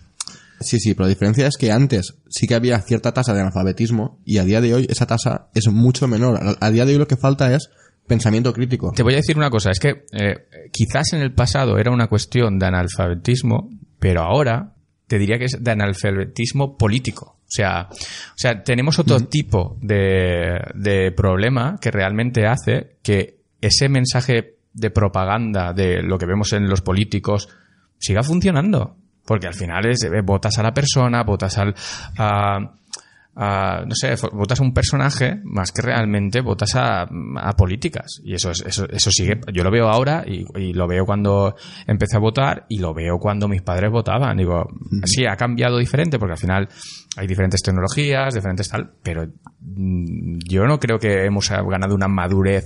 Quizás sí que es verdad que em, hay un criterio diferente, pero hay una manipulación igual. Bueno, no la misma, pero se utiliza una manipulación con el mismo objetivo.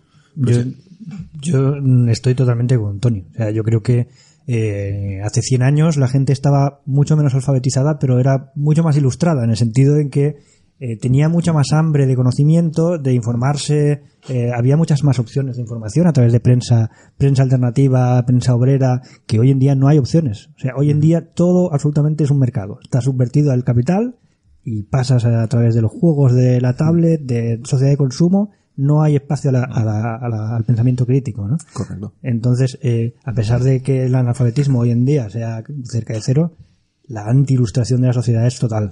Pero a día de hoy es que hasta una fake news del mundo today, eh, a mucha gente la toma por una noticia real.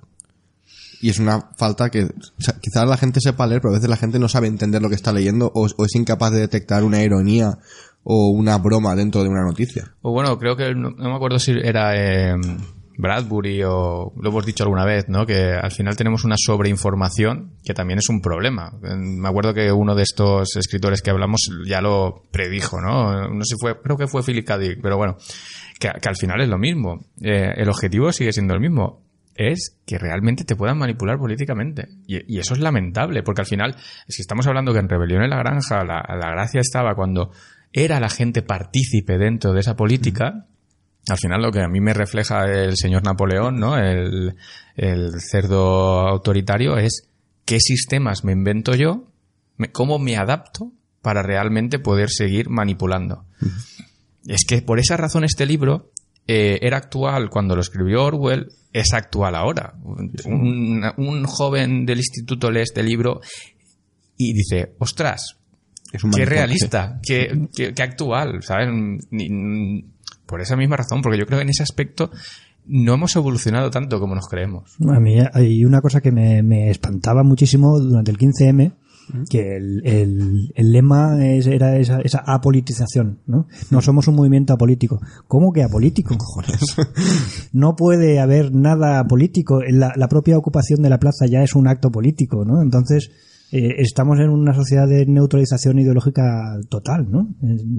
Caída la URSS, pues ya, eh, ya tienen la victoria, ya no hay nada que hacer, ya no hay espacio para la ideología. Sí, es que es, al, al- al final también le ponemos etiquetas de bueno y malo a cosas que no es la etiqueta en sí, ¿no? Eh, el otro día estaba yo en el tema del liderazgo, que el liderazgo ya suena mal, ¿no? Suena como que el liderazgo tiene unas, tenemos unas etiquetas que tal. Pues no, hay liderazgo colaborativo y un liderazgo eh, autoritario. Dependiendo de eso, quizás tu liderazgo sea interesante o no sea interesante. Esto es parecido a la política. Es que hubo un momento que parecía que la política es el mal, cuando realmente al final es un medio, ¿no? Para, es una manera de manipularlo. ¿sabes? Al final, yo cuando veo muchos políticos que enseguida dicen el mismo discurso porque no quieren entrar, realmente le están radicalizándolo, porque lo que no quieren es entrar realmente en la materia para poder discutir, solo quieren devaluar cierta cosa para que Claro, es que lo que no quieres realmente es hacer política. No quieres que hablemos del problema, no quieres que solucionemos el problema. Lo que tú quieres es realmente seguir consiguiendo manipular a gente que crea en ti. El problema es que de la política lo único que ha sobrevivido es la- la- las malas partes, la propaganda, ¿sabes? Eh, y esto es hacia la Segunda Guerra Mundial. Joseph Goebbels mismamente era una máquina de publicidad del, del partido tremenda. Eh, quiero decir, es que, es que eso no ha cambiado. O sea, lo que único que solo ha sobrevivido esa parte. Ahora mismo la política es un espectáculo, es un show. La gente va a, a escuchar lo que quieren oír. Ahora mismo no. O sea, en los últimos 50, 60 años. Es un mercado, ¿no? La- la- Las elecciones son un mercado donde tú vas, tienes ahí la cesta de las manzanas y de hecho la- las encuestas estas, no sé si Los- conocéis la cuenta sí, de, sí, de sí. Twitter que sacaba las berenjenas, al final es un mercado de verduras igual, ¿no? Y, y la gente va cambiando del, del tomate a la, a la berenjena, luego se vuelve para atrás y sus opciones están marcadas y, en- y hay muy poco espacio para desarrollar lo, lo ideológico, ¿no? La raíz de la, la re- radicalidad, es que la propia palabra radical ya es eh, tiene connotaciones eh, negativas, ¿no? A mí me llama la atención en- tanto en la izquierda como en la derecha, ¿no? Y no hablo de solo los, los partidos políticos, hablo de la gente que milita, en, milita o no milita, sino que se identifica por un lado o por otro, que es, cosas de blancos y negros, ¿no? O sea, derecha son fachas todos y izquierda son todos comunistas. Pues bueno, dentro de la izquierda hay muchas, una amalgama bastante amplia y dentro de la derecha también pasa lo mismo. Pues hay gente que es más neoliberal en, lo- en la derecha, hay gente que es menos neoliberal. Hay gente que es más homófoba abiertamente y hay gente que hay partidos que no son homófobos en la derecha. Y, y cómo directamente encasillamos a todos. Y hablando con gente dice, no, es que PP, Ciudadanos, Vox son lo mismo. Pues hay algunas diferencias importantes. O sea, hay gente de Ciudadanos escandalizándose por las cosas que dice, defiende Vox. Es que el, el tema de la militancia, la- el militante político me parece la persona menos política. Quiero decir, esa persona no está juzgando nada, esa persona sigue un color y punto. O sea, no, no, no, ya, ya no sigue seguramente eh, los principios que cuando se, se apuntó al partido eran, porque el- los partidos cambian, se adaptan para seguir ganando. Y quizá ya no te represente, pero tú toda la vida has sido de derechas o, o de naranjas o de, o de berenjenas y, y te da igual, ¿sabes? No cambias. Eso se ve muy reflejado cuando, cuando aparecen nuevos partidos y la gente sigue pensando que eso es el mal. No, no, no, no deben aparecer nuevos partidos. O sea, critican a los nuevos partidos porque esa diversidad, ¿no? Y dices tú, ostras, ¿cómo criticas esa diversidad? Te da miedo no poder controlar esa diversidad. Que llegan los progres. ¿Sabes? Es decir, pero que, que- no, no, no puede haber gente que piense 2,1 y el otro 2,2, ¿no? No, no, eso no, no, no es, ahí les ves el plumero enseguida, es decir, lo que te fragmenta a ti el poder y eso es lo que realmente te, te da miedo, o sea, Bueno, esto lo decía Chomsky, ¿no? Que, que en la sociedad actual lo que se intenta es recortar los extremos, ¿no? Situar al centro, decir que el centro es lo bueno, el centro es lo bueno, pero ese centro... El moderamiento, ¿no? Ese centro lo puede mover, ¿no? Eh, ese centro, de hecho, desde hace décadas se está moviendo cada vez más a la derecha y nos parece de centro lo que hace 30 años era, bueno, implanteable, ¿no? Pero ahora es moderación. Claro, lo que es moderado, esa, esa ventana, cuando tú la puedes correr a izquierda o a derecha, pues entonces pierde sentido, ¿no? Sí, yo creo que eso le ha pasado a los partidos políticos más antiguos, ¿no? Que se pusieron, se acercaban al centro y de repente han aparecido otras setas, ¿no? Porque de repente han dicho, ya, ahí yo no estoy. El problema de Vox no, ya está- tocamos temas muy actuales, el problema de Vox no es Vox, es cómo Vox y los discursos eh, de populismo de extrema derecha de Vox van a tirar de todo el arco parlamentario hacia la derecha. Que ya existía, incluyendo pero- Podemos con, con Errejón apelando ahora a la bandera española o símbolos así, ¿no? Eh, de, de- de corte patriótico.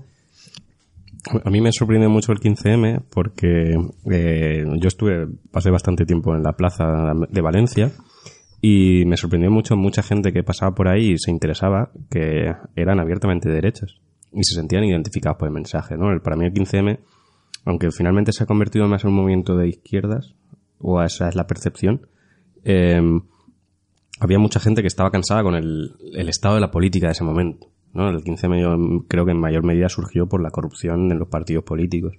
Y, y gente que, aunque sea de derechas, estaba preocupada por la situación de España. Y es algo que me llamó mucho la atención, porque yo pensaba que ahí vamos a, va a ser todo un montón de rojos, y la realidad es que no. Bueno, antes, eh, la- cuando Tony ha preguntado por las recomendaciones y yo he recomendado Un Mundo Feliz en 1984, me voy a echar para atrás y después de toda esta conversación que hemos tenido voy a recomendar encarecidamente Nueva Visita a un Mundo Feliz. Porque todos estos temas que Mangel está diciendo que son de ahora, de ahora, de ahora, no son de ahora. No, no, no digo que sean de ahora, digo que ahora están pegando más fuerte que nunca. Pero Aquí, en España, igual te vas a otro país y te dices, esto, no, esto es futuro, ¿sabes? Bueno, eh, todo esto en, Nueva Visita un Mundo Feliz, todos estos temas yo creo que en gran medida se tratan, ¿no? La, la mediatización de la política, la manipulación de la educación. Me mola mucho el cómo lo organiza Huxley, los capítulos, porque básicamente lo que analiza es los métodos de control que aparecen en su libro, es básicamente va sacando capítulos y va hablando de ese tema y cómo se aplican en los diferentes modelos de gobierno que había en ese momento, ¿no? Los sistemas comunistas, los sistemas fascistas y las democracias. Entonces habla de exceso de población, cantidad, calidad y moralidad, exceso de organización, la propaganda en una so- sociedad democrática, propaganda bajo una dictadura, el arte de vender, lavado de cerebros, persu- persuasión subconsciente. Y me mola mucho, sobre todo, el final, ¿no? Que tiene dos capítulos, que uno es educación para la libertad y el otro, el último es qué puede hacerse. ¿no? Me mola que no se queda en el mensaje pesimista, sino que finalmente el qué alternativas, qué podemos hacer para cambiar esto. Entonces es un libro que no es novela, no es una nueva visita a un mundo feliz desde la perspectiva de qué es lo que pasa a continuación, sino que es una, una novela que te hace un, una colección de ensayos que te hacen pensar mucho y es muy inteligente. la ¿Me estás diciendo que es el Black Mirror del pasado? no, porque, porque Black Mirror al final cuenta historias. Aquí no hay historias. Ah. Son todo ensayos. Y son análisis que en muchas veces, se, se- en la mayoría de los casos, se aplican directamente a la realidad actual. Y han pasado 60 años desde que se escribió ese libro. Falta un capítulo que sea, cree lo que te digo, te arreo con la Biblia.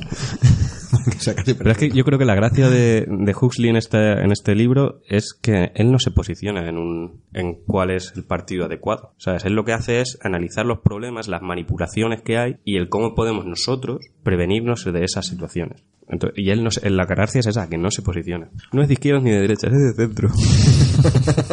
Bueno, volvemos a Boxer y a trabajar más. Lo que habíamos dejado ahí. Trabajaré más y Napoleón tiene la razón.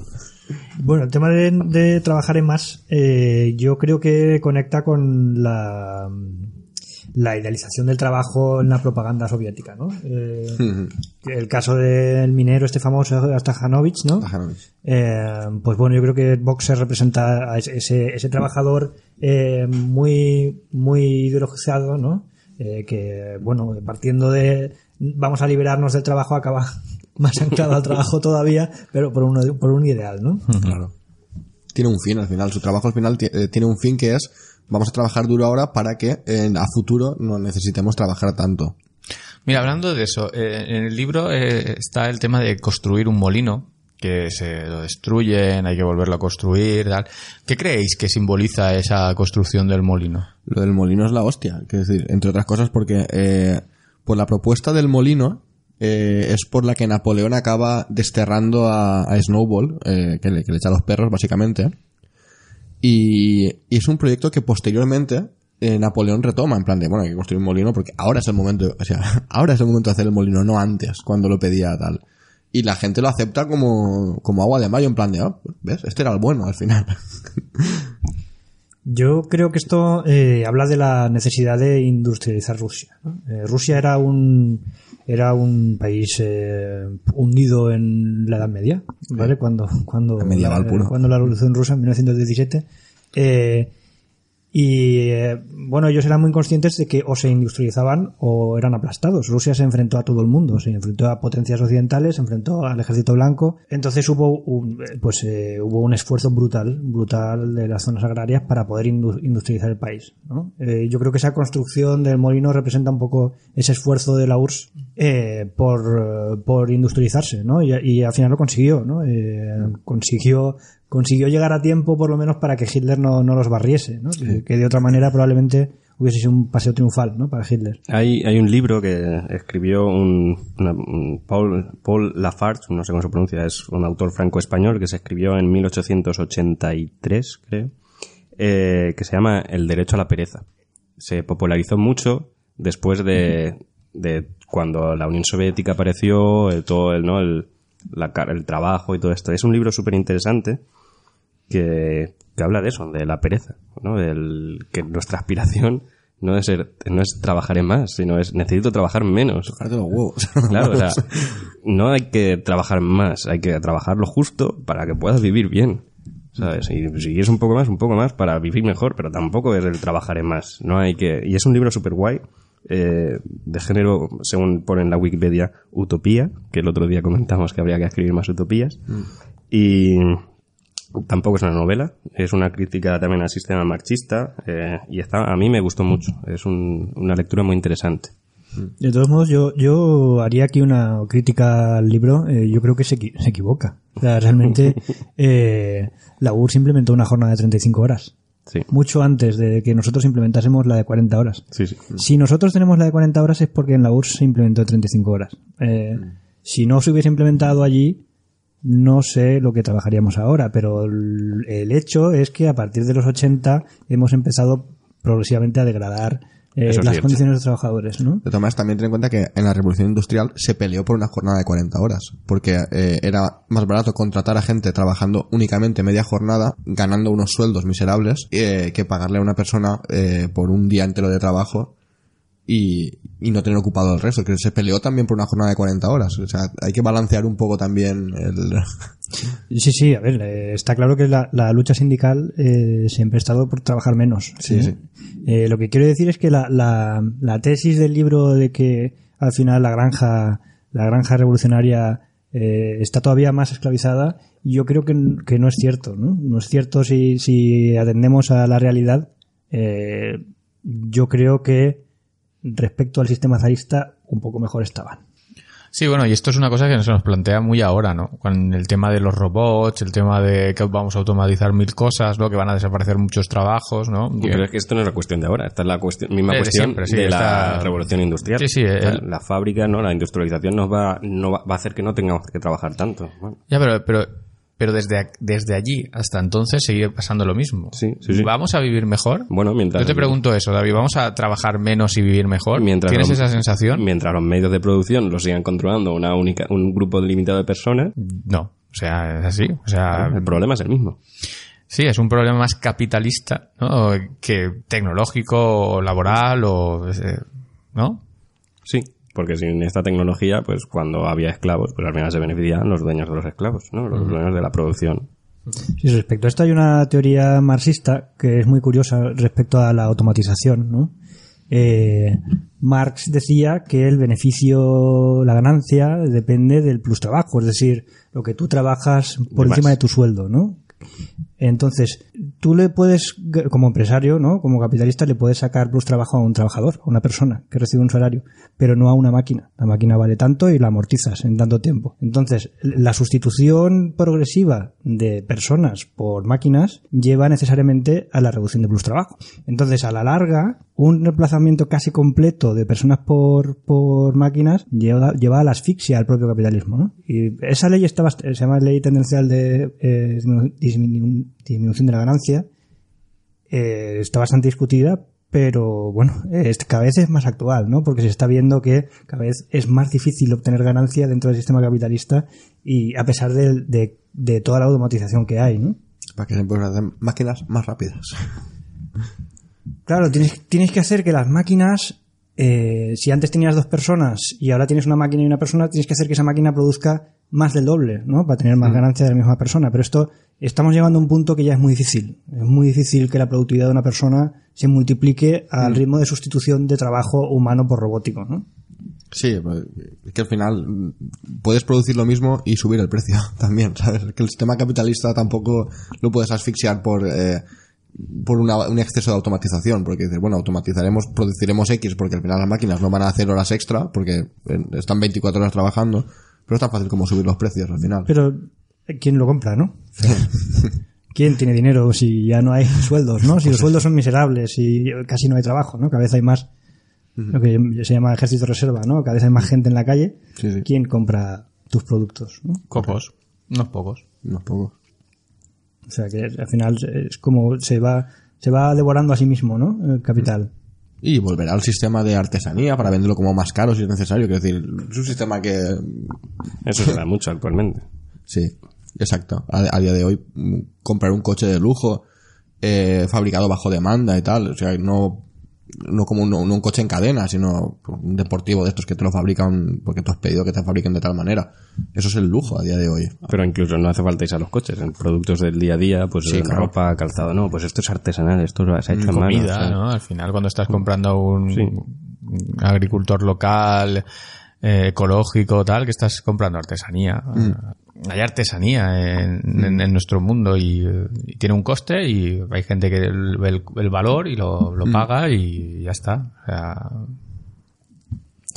Lo que diría mm, también sobre el tema del molino eh, es esta decepción continua ¿no? de, de los animales de la granja porque el molino, por todos los problemas del molino, quizá podemos podemos reflejarlo en eh, pues bueno esa gran promesa de la revolución proletaria mundial ¿no? que fue el, mensaje de Trotsky ¿no? vamos a hacer la revolución en todas partes la revolución permanente pero siempre siempre había un paso más no es decir eh, bueno, ahora salimos de ahora salimos de la Primera Guerra Mundial, ¿no? Eh, Rusia está hecha polvo, vamos a reconstruir. Nos metemos, nos metemos en la lucha contra Hitler, mm, otra vez a reconstruir. Viene la Guerra Fría, ojo al enemigo, ojo a la contrarrevolución, eh, ojo a los subversivos, ¿no? Vamos a blindarnos y es una, una continua carrera que parece no tener fin, ¿no? La liberación prometida, ¿no? Del- Este caso es el mismo que en 1984, ¿no? La guerra eterna que hay siempre, ¿no? Donde siempre es, bueno, ahora estamos mejor que antes, ¿no? Pero la guerra sigue, hay que apretar. Y la realidad es lo que hacen es que están manipulando para que siempre, para poder ir reduciendo, ¿no? El, el mantener de manera constante el conflicto para el poder justificar ese esfuerzo. Pero porque la guerra era el mecanismo que daba trabajo a todo el mundo al final. O sea, el, o sea, el estar en guerra permanente hacía que el país es- estuviese produciendo siempre botas, armas, o sea, no- todo el mundo estaba ocupado. Y de hecho la guerra es un, Es un negocio, es, ¿no? es un elemento de para eliminar la sobreproducción capitalista, ¿no? Sabéis que las crisis periódicas de- del capitalismo son por sobreproducción. La guerra es una forma de eliminar todo ese stock, ¿no? Y reorganizar la industria, eh, pues genial. Yo creo que, vamos, las guerras surgen porque eh, tiene una causa económica, ¿no? Hay que, hay que deshacerse de excedentes, ¿no? Sí, actualmente creo que también pasa. Al final, bueno, cuando Estados Unidos inventa guerras, eh, yo creo que es una que lo- nos lo venden muy políticamente, pero yo creo que hay un trasfondo capi- de capitalista totalmente. No es una cuestión tanto política, sino es una cuestión de dinero. Mantener el precio del barril de petróleo no es, fa- no es fácil, ¿sabes?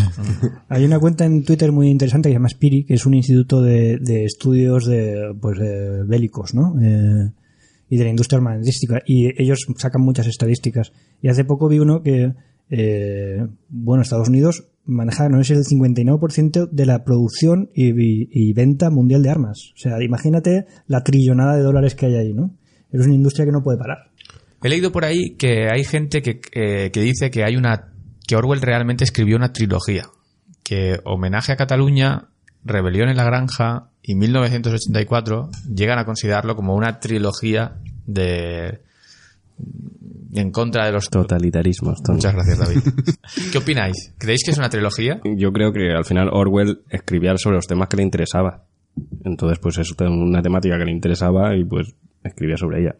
Pues sí, está relacionado, pero al fin y al cabo, pues nosotros cuando nos juntamos hablamos o bien de ciencia ficción o bien hablamos de programación. O sea, ¿pero por qué? Porque nos interesa. Entonces, pues Está claro. no sé si lo llamaría trilogía, o sea, porque no hay un hilo un hilo conductor, no hay, no hay, o sea, hay, son cosas completamente diferentes. Unos son cerdos, los otros son ingleses. Quiero decir que no- Yo sí que los veo. No sé si tenía intención de hacer una, una trilogía, pero sí que creo que forman parte del mismo discurso, ¿no? sí, El desde, mismo- desde luego, el desde mismo luego. discurso, desde luego, pero trilogía en el sentido eh, básico de una trilogía, de una historia en tres partes, Eso ya es más difícil. es mucho más complicado, sí, sí. ¿no? Eh, meterlo. Sobre todo porque el, el lector potencial de homenaje a Cataluña es muy distinto del de Revolución, del de Rebelión en la Granja, ¿no? Sí, yo creo que sí. No he leído el de Homenaje a Cataluña, pero vaya, el del de Rebelión en la Granja con el de 1984, pues también. ¿Y crees que, que fue creciendo esa vo- ese público? Porque por decirlo de manera, homenaje a Cataluña es un público, Rebelión en la Granja es un público quizás un poco más grande, pero claro, 1984 es aún más grande. O sea, No sé yo, ¿eh? No tengo claro. Yo creo que mm, tanto Rebelión en la Granja como 1984 son dos libros que todo el mundo debería leerse y, bueno, cualquier persona podría sacar un beneficio de ellos. Un homenaje a Cataluña, que también creo que tiene un sesgo político que a mucha gente le va a suponer una mayor barrera de entrada que estos dos libros. Podría ser. Yo creo que homenaje a Cataluña eh, es más riguroso, eh, porque al final son hechos históricos, ¿no? Que él intenta eh, darle un enfoque muy periodístico. Eh, no sé si periodístico, pero por lo menos en primera persona y, y narra ¿no? sus experiencias. Y en Rebelión en la Granja, pues es, lo veo al contrario, es mucho más ideológico y ideologizante. O sea, tiene una, tiene una intención de ideologizar al, al lector ¿eh? de forma muy, muy clara. Quiere adoctrinarlo en la senda de- eh, del antiestalinismo, que me parece muy legítimo, por otra parte. Eh, pero yo le veo, ¿no? y yo creo que lo que decíamos, pues eh, no solo lo vio él, lo vio también la CIA, lo vieron también, se, se ha ayudado a difundir esa obra, ¿no? Sí, sí. Por su mensaje. A mí hay una, una, una escena que me... Recuerdo que cuando la leí la primera vez me impactó bastante y cuando la volví a leer me volvió a impactar, que es cuando eh, Napoleón incumple el mandamiento de un animal no matará a otro animal, eh, sin motivo aparente. Como si era, ¿no? La- el- y es que eh, empieza a ejecutar a ciertos animales por... Bueno, es que este se lo vio con Napoleón, cuando Napoleón no... Con- Ah, no, con con Snowball. Snowball, sí. Pero de repente aparecieron como muchos mártires, ¿no? Como gente que se autoculpaba de crímenes absurdos y, y no había ahí ninguna duda. Se, se ejecutaron todos esos animales ahí de golpe. Eh, no sé, ¿qué- ¿cuál es la justificación, no? Que, que- a, a quién representan estos animales que se inmolaban eh, por el partido? Pues esto, eh, esto representa eh, unos juicios que hubo que se llamaron los juicios de Moscú, con los cuales se juzgó a gente, mucha gente, altos, altos líderes, me parece que Kamenev, bueno, gente, gente muy, de muy alto grado, digamos, dentro de la estructura bolchevique, eh, por contrarrevolucionarios. Vale, Y ellos mismos, eh, es verdad que en los juicios, pues, eh, pues eh, admitieron ciertas, ciertos cargos hay, hay, hay que ver eh, en qué condiciones las admitieron no. Yo no tengo información para saber cómo de, cómo de, de, de De legales, libres, ¿no? de, li- de limpios fueron esos juicios. Sí que es verdad que hubo observadores internacionales, pero bueno, no lo sé. Eh, pero, pero yo creo que está Puede enlazado ser, bueno. con, con eso. Puede ser, ¿no? Porque era bastante curioso, ¿no? Yo he cometido el delito de no sé cuándo, un delito que era un- algo absurdo. No he cumplido con mis horas de trabajo, pues al, al pilón, ¿no? Los perros descuartizando gallinas, ovejas, eh, hasta caballo, ¿no? Caballos no, porque caballos había pocos. Pues sí, sí, eh, los oyentes, si alguno quiere buscar juicios de Moscú, verá que hay un paralelismo ahí brutal. O sea que esto también eh, está basado Sí, en todo- hecho real. ya os digo que la Revolución Rusa y cuanto más sabes de la Revolución Rusa y, de, y, bueno, y de la URSS y de sus primeros años, más jugo le sacas al libro. ¿no? Por- Por eso quizás es interesante que hemos dicho que en homenaje a Cataluña es muy eh, realista, ¿no? Como, pero es que Rebelión en la Granja, a mí también me lo parece. Lo que has puesto es animales, Claro, pero, claro, pero al estar pero es una fabulado, crónica. al estar fabulado y se le puede dar un sesgo eh, muy fácilmente. Y tú representas a la, a la checa como perros Doberman eh, maveando, pues bueno, su visión eh, a lo mejor eh, se puede fabular de otra manera, donde Mm. la checa sea un perro noble y que no creo que lo fuera. ¿eh? Al final una policía política es lo que es, pero el hecho de fabularlo le Sí, sí. da Una, una connotación. Es que es muy fácil, yo creo que hacer la, traspa- la traslación ¿no? de, de la- esta fábula a muchas otras situaciones. Por ejemplo, yo que sé, puedo decir perfectamente que la situación del, del señor Jones, pues es el franquismo, llega ¿no? el final del franquismo y hay un proceso de revolución y al final acabamos un poco en lo mismo, ¿no? En la misma gente controlando el mismo, ¿sabes? O sea, al final yo creo que es mm, es un mensaje que, si lo conoces, eh, ves mucho el paralelismo, pero que es muy fácil trasladar a otras situaciones. De hecho, eh, el- el- la parte de los perros, o sea, aquí recordamos también, ¿no? Que Napoleón hizo desaparecer los cachorros de, de los perros pastores, ¿no? Que, que estaban en, en la granja.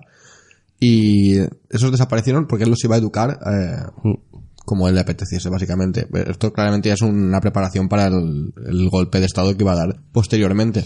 Y en alguna parte leí también que eh, esos perros podían estar inspirados en las SS y cómo eliminaron eh, posteriormente a, a- a las ot- a la otra mm, policía del partido, ¿no? Las SA, que en este caso serían los anteriores, aunque no mataron, en, en este caso no matan a los anteriores perros, sí que anulan un poco el, la función de los otros perros, que era un poco más de garantizar la seguridad en, en- en la granja. Pasan a tomar el control porque son más fieles al partido que lo que van a ser los, los anteriores guardianes. Yo he leído interpretaciones de que Rebelión en la Granja no es solo una crítica stalinismo, sino también hacia el nazismo. Al totalitarismo, es lo que yo tomo como referente. Yo veo mucho más paralelismos al, a la URSS que, a, que al nazismo. Pero ya te digo, sí que lo he leído un par de veces y incluso me ha sorprendido, ¿no? Es decir, es que en tal sitio puedes comparar como lo que tú has dicho ahora. Me parece curioso. Yo no lo veo así, yo lo veo muy claro, un- un- Rusia. una crítica muy clara A a- Rusia, eh. al estalinismo. Sí, sí.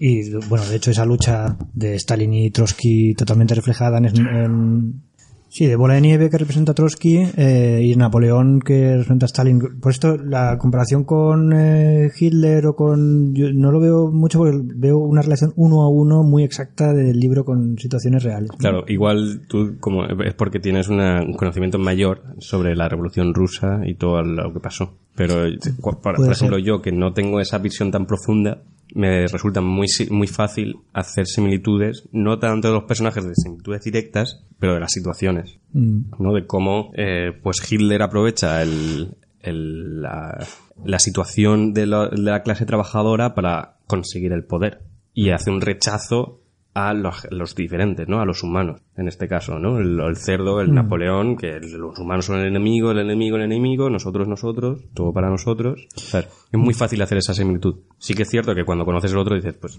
es obvio. Pero por eso es lo que dice Manger, ¿no? De que es un, mucha gente interpreta este libro como es una crítica a los totalitarismos, porque es muy fácil hacer esa similitud. Y yo creo que coincido contigo, no creo que fuese el objetivo de Orwell. Bueno, Orwell, si sigue su trayectoria, eh, se radicalizó contra el comunismo, ¿vale? No, no enarboló nunca la lucha contra el fascismo, Claro. aunque puntualmente vino a la guerra civil con ese A discurso matar fascistas. a matar fascistas. Yo creo que vino a escribir un libro, eh, más que otra cosa. Y- pero bueno, y, y dada su ideología, pues está mucho más cerca de la República que, obviamente, ¿no? Que, que el ejército de Franco. Pero su lucha fue contra el estalinismo a partir de, a partir de su experiencia en España, yo creo. Y por eso veo esa continuidad ideológica en, este- en esos tres libros, ¿no? Sí, a mí me parece muy interesante como advertencia, ¿no? A, a cómo, bueno, sí, esa vanguardia, esa vanguardia consciente eh, que tiene que liderar, que liderar la revolución, luego al final puede, puede convertirse hasta contrarrevolucionaria ella misma, ¿no? Y, y, bueno, y perpetuar una forma de capitalismo que fue al final la URSS, ¿no? Una forma de capitalismo de Estado, perpetuarla de manera, eh, pues, indeterminada, ¿no? Eh, y, esas promesas de Hasta liberación el de trabajo. punto, ¿no? Hasta el punto de que los cerdos se confunden con humanos. ¿Cuándo llegan, no? Sí, pues sí, es verdad. Eh, Yo creo que ahí hay una crítica, pues, que, que es muy loable. ¿no? ¿Alguna cosa más que queráis destacar del libro? No, el, el final, ¿no? El cómo al final llega a, a la situación inicial, cómo se reemplaza un gobernante por otro que en principio es más parecido a nosotros, pero al final es un poco lo mismo. Al final viste, viste las mismas ropas, anda dos patas y fuma los mismos puros. Eh, y creo que es algo que va pasando muchas veces, ¿no? Al final hay un- una guerra de clases, se elimina la clase gobernante y se reemplaza por una clase que antes estaba más cerca de nosotros, pero cada vez se aleja más. Hasta que hay un momento que va a volver otra guerra de clases, va a volver a quitar esa, ese- esa clase, ¿no? Y ha pasado, ¿no? Los, los, eh, las monarquías autoritarias, pues las quitamos y ahora ponemos a los burgueses cogen el poder y ahora los quitamos y ahora no sé quién. De hecho, en este caso es peor porque los seres humanos, eh, al menos, arreglo lo que cuenta en el libro, eh, alimenta, o sea, alimentaban mejor a los animales que lo que hacían los cerdos a última hora, que las raciones eran, eran ridículas, las horas de trabajo eran eternas. Pero al final, ¿no? Al final llegan a una situación donde los cerdos tienen el poder, controlan la granja y viven bien, viven más o menos igual que había antes. Los cerdos sí, pero los otros... No, no, pero al final, cuando, o sea, el último capítulo, el- cuando habla de, ¿no? Cuando rollo han pasado varias generaciones, eh, pues al final habla de que pues la vida en la granja pues sigue igual que antes, básicamente sigue igual que antes. Bueno, sí, al final todo sigue el mismo sitio. ¿Qué, opi- qué opinas, Carles, del final del libro?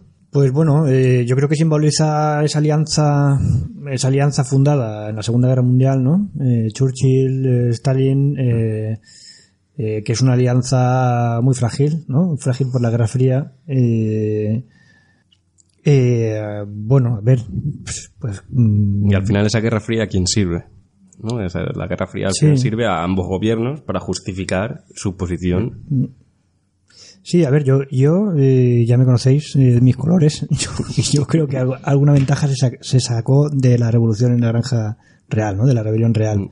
Algunas ventajas sacaron. Yo no tengo esa, ese mensaje tan negativo que nos puede dar Orwell de que esto es peor todavía, ¿no? Eh, que al final es, entonces, ¿para qué? Entonces mejor nos quedamos como estábamos, ¿no? Yo, yo no diría eso. Me parece que hay que extraer ese mensaje, cuidado con, cuidado con las burocracias, ¿no? Que pueden emerger, eh, y convertirse en otra clase.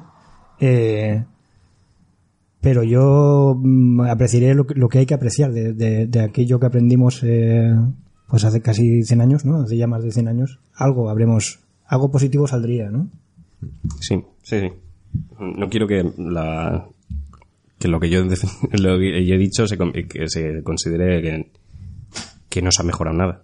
Porque al fin y al cabo, pues bueno, te has quitado de encima a una persona que, o sea, no solo una persona, sino a una persona y a toda su familia que se aprovechaba de la situación de los animales. O sea, pues poco a poco, pues igual es una revolución que hace falta seguir haciendo. Al final yo creo que mm, tampoco, igual que decimos que no podemos mitificar a una persona por que es blanca o es negra, los, los actos históricos le pasa lo mismo. O sea, no son fórmulas perfectas y evolucionan y encima tienen un montón de variantes que dependerá de la gente, la, la, o sea, la casuística del entorno. Es que nadie yo creo que tenga la fórmula, la varita mágica de decir vamos a hacer esto y esto va a funcionar y el 100%, ¿no? Sí, Puede salir bien, puede salir mal. Lo que está claro es que es peor estar acomodados y, y no, y no cambiar. Claro, yo creo que el mensaje al final del libro el con, el, con el que yo me quedo es que siempre hay que permanecer críticos y siempre hay que hacer esa revolución, porque en esa revolución hay progresos siempre. Y no solo siempre hay progresos, sino que hay, puede que haya tiempos donde incluso se vive mejor que en la situación donde estás. Aunque al final, pues por X o por Y, vuelvas un poco hacia atrás. Que yo creo que es lo que está pasando ahora. Actualmente estamos con ciertos, nuestros derechos laborales estamos volviendo hacia atrás. Pero eso no quiere decir que, no, joder, no debemos continuar con esta lucha, debemos continuar criticando el sistema que está sobre nosotros. ¿Pero tú crees que el libro realmente refleja eso? Yo creo o que el, no, no. o el libro refleja que... No he dicho que sea el libro, a- no he dicho que el libro sea eso. Yo he dicho que es el la, la- la lección que yo aprendo del libro. Yo estoy contigo totalmente en eso, pero en el libro... No, porque el libro al fin y al cabo es, como como dice Carles, es una crítica a un sistema que había en ese momento. Eh, Pero bueno, pues es, pero es innegable que durante una época los animales en el libro viven mejor. Yo creo que es un libro. eh, a mí me parece que tiene un mensaje un poco peligroso, porque al final el personaje que mejor sale parado es el burro. Sí. Es, es un personaje que es totalmente escéptico, tanto irónico, descreído, ¿no? Eh, Y es el que no hace nada. es el que no hace nada nunca, en ninguna ocasión, y además es fácilmente adaptable a una situación u otra, ¿no? Eh, y, hijo, esta es una parte del libro que a mí me parece un pelín peligrosa. ¿no? Ese no debería ser el héroe Claro. en la sombra, ¿no? Del libro. A ver, que defiende la revolución como tal, no. Yo creo que está la, la revolución al final es un- el, vehículo para contar la historia y, bueno, que, que el propósito al final es una crítica realmente. Pero, no sé, al final es un cuento. No, o sea, se posiciona en contra de, lo que viene a ser el, el, el puro y duro. Pero vaya, que no, no creo que esté apoyando ni en ningún momento nada, en concreto tampoco. Simplemente lo utiliza como vehículo para contar una historia. Vale, ¿alguna cosa más que queráis destacar? La muerte de Boxer, que luego lo utilizan para hacer Es muy triste. eso. Ah, lo, man- lo mandan al matadero, ¿no? Lo mandan al matadero y para vender las partes, además. para trocearlo. Que dice que además lo que lo llevan al hospital. Sí, que, que le dicen a todo el mundo, se lo van a llevar al hospital, pero llega el tío con el carro de estos que hacían eh, resinas, ¿no? Y Pegamento, con eso. pegamento con los caballos. Y se lo llevan a- literalmente. No, no, es que, es que el del fabricante de pegamento le vendió el carro al Al- al hospital y todavía no ha podido cambiar el letrero. Ahí se ve una manipulación total de... De los medios. Exacto, es que lo ves claramente. Y aquí, respecto a los medios, hay una frase eh, de Orwell, no la conozco exactamente, pero viene a decir algo así como que en España, en la guerra civil, fue el primer sitio donde, ¿cómo era? Donde eh, vio absolutas mentiras publicadas en la prensa, o sea, propaganda que era directamente mentira, ¿no? Y esto es verdad, es verdad en el bando republicano y es verdad en el bando fra- franquista, ¿no? Fue un ensayo sobre métodos de propaganda, ¿no? Y eso lo ha explotado él mucho en, sobre todo en 1984, pero también aparece un poco aquí, ¿no? Con estos cambios en el mensaje y tal, ¿no? El cuervo que va a las gr- otras granjas a decirle lo maravilloso que es la vida de los animales. El, cuer- el cuervo es un animal interesante porque no sé quién lo ha dicho antes que representa a la iglesia. Sí. Eh, bueno, obviamente al principio de la revolución la iglesia era totalmente repudiada, ¿no? Eh, pero ¿qué pasa? Que la religión eh, es un elemento que está muy, muy, eh, muy penetrado en la sociedad rusa, ¿no? Entonces Stalin llegó a un momento que abrió un poco el grifo a la, a la iglesia ortodoxa, ¿no? Y fue, yo creo que representa por eso ese, ese retorno del, del cuervo este. Que el cuervo al final vuelve hacia el final del libro, ¿no? Cuando la gente vuelve a necesitar eh, tener fe, digamos. Yo, yo he dicho el cuervo, pero al final no es solo el cuervo, sino el, es, eh, Napoleón utiliza a, la- a las palomas, que las manda a las otras granjas a hacer propaganda. No solo propaganda de lo maravillosa que es la, la granja animal, sino también de lo, lo malos que son los humanos con el que, los que están. Un dato curioso, ¿sabías que Napoleón en la primera edición francesa del libro se llamaba Julio César? Julio César, sí, sí. Chauvinismo. Chauvinismo siempre. puro y duro. Bueno, pues agradecer a Carles por participar en el programa. Espero que se haya divertido, se, se lo haya pasado bien. Me lo he pasado genial. Muchas gracias por las cervezas y por la compañía. Estupendo todo. Invitado estás a participar cuando quieras en el programa. Ya esto es lo que hay, no, no tenemos más. Eh, es unas risas y hablar un poco entre amigos. Y invitar a cualquier persona que quiera colaborar al programa, que nosotros estamos abiertos. Solemos decir los libros anticipados por si a alguien le interesa, pero si hay alguien que en particular quiere hablar de un libro, sabéis que podéis contactar con nosotros y buscaremos huecos o haremos cosas Igual para... es interesante avisar porque cuando dijimos que íbamos a hacer rebelión en la granja, un montón de gente nos dijo, queremos participar en rebelión en la granja, pero pues ya tenemos a alguien. Soy, soy consciente de que había muchos que estaban interesados y me considero un privilegiado por haberme colado yo. Y lo siento por los demás, eh, pero bueno, a veces se, a veces se ganan y otros no. Habrá, habrá más oportunidades. No, lo que quiere decir es que para, eh, para el próximo libro, que es eh, Hijos de los Hombres, en principio ya tenemos a alguien. Para los siguientes, para Mechanoscript, en principio no. Y para Vinti, ten- no. Pues nada, un placer que hayas estado aquí en el programa y que te lo hayas pasado bien. Gracias, hasta otra. Vale, pues vamos ahora con vuestros comentarios. En el último programa de Parentesco de Octavia Balder, Renzo Brand nos comenta, en el minuto 14, Harlan Ellison es autor del cuento No tengo boca y debo gritar, que luego inspiraría la figura de Skynet en Terminator. Muy recomendado. Bueno, eh, aquí estamos hablando de, bueno, el minuto 14 es cuando en el, en el podcast anterior hablamos de la vida de Octavia Balder y que había estado en ciertos talleres para aprender a escribir y que ahí conoció a este autor, Harlan Ellison. Yo la verdad es que no tenía ni idea de que había escrito y es interesante saber que fue inspirador de Skynet, por ejemplo. Bueno, pues vamos al siguiente comentario. Eh, también en este podcast, Agiel, espero que lo haya pronunciado bien, nos dice, en la biblioteca de Alicante está este libro, porque pedí yo que lo trajeran. No había manera de encontrarlo en físico ni en digital. En mi caso prefiero el formato digital, porque no tengo sitio ya en casa para todo lo que le va al año. Así estamos todos. Sí. Bueno, la verdad es que eh, Capitán Swing, la editora, editorial de Parentesco, no ha publicado el libro en formato digital. Todavía. Esperemos que lo haga en algún momento. Entonces, por eso igual es difícil de encontrar. Eh, también en el mismo programa, Miquel Maeztu nos comenta. Muy buenas chicos, quería informaros que he creado un canal en Telegram para chatear de temas frikis.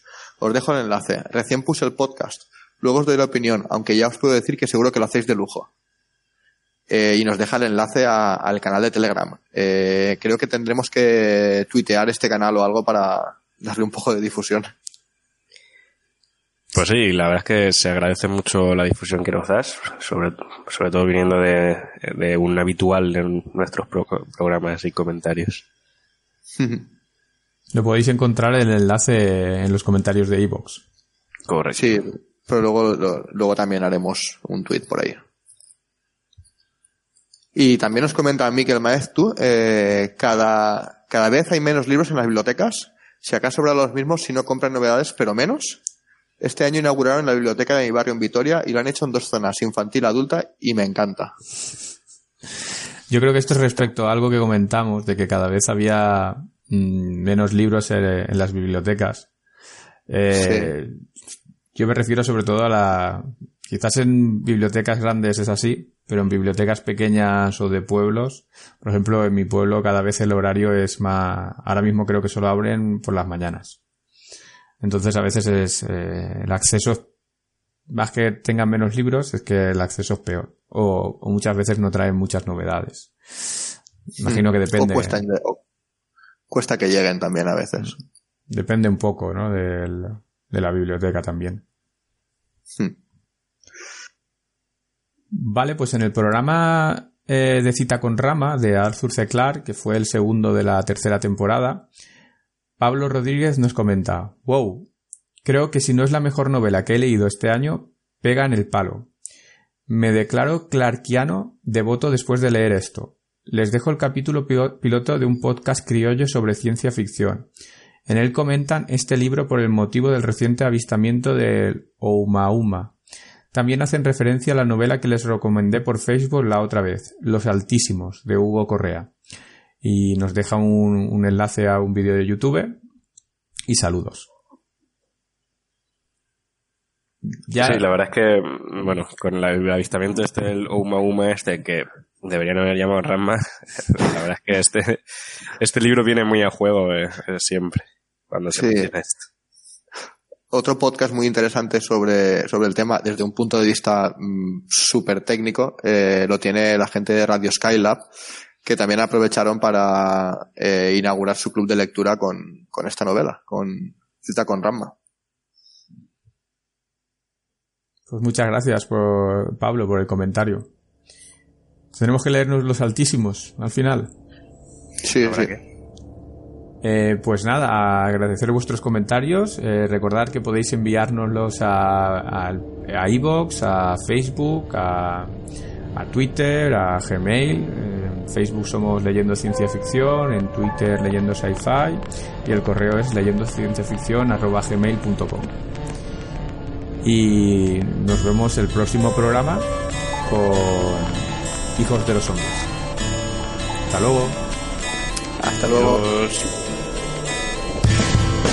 La canción que nos acompaña en este programa es Mekti Moyei Podruboy del artista con licencias Creative Commons Fort Cat. Отдохнувший в твоих ветвях Сорвались листвы трав И я чувствую, что в крылах Не хватает моих перах Я стою на пороге и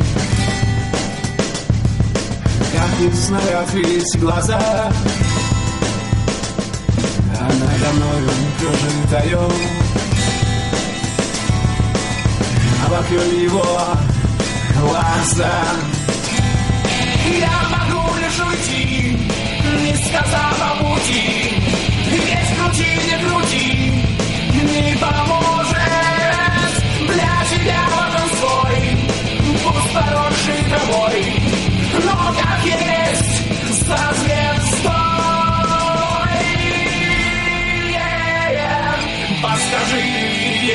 Боже,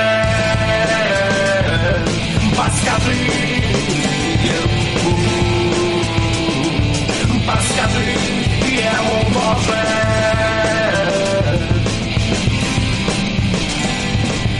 Но пока на плечах слюна, я нуждаюсь в ее тепле. Где теплая сторона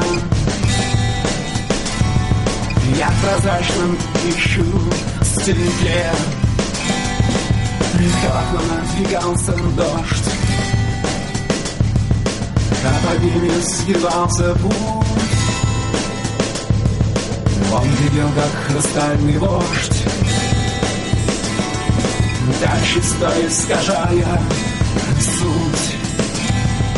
Я могу лишь уйти, не сказав о пути Есть крути, не крути, не поможет Для тебя важен пусть поросший травой Но как есть свой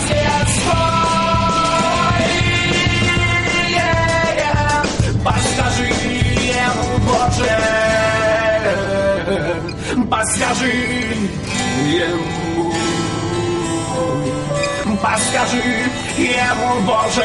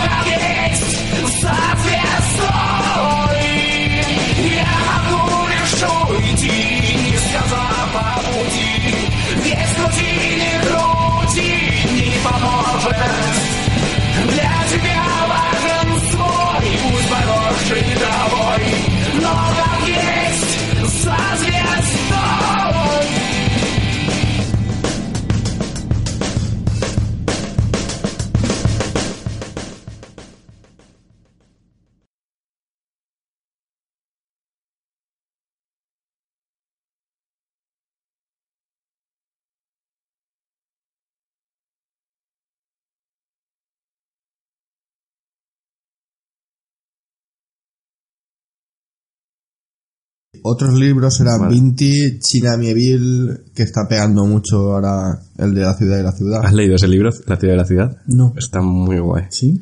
Muy guay. Manda saludos Oscar Calvo. Ah, como siempre.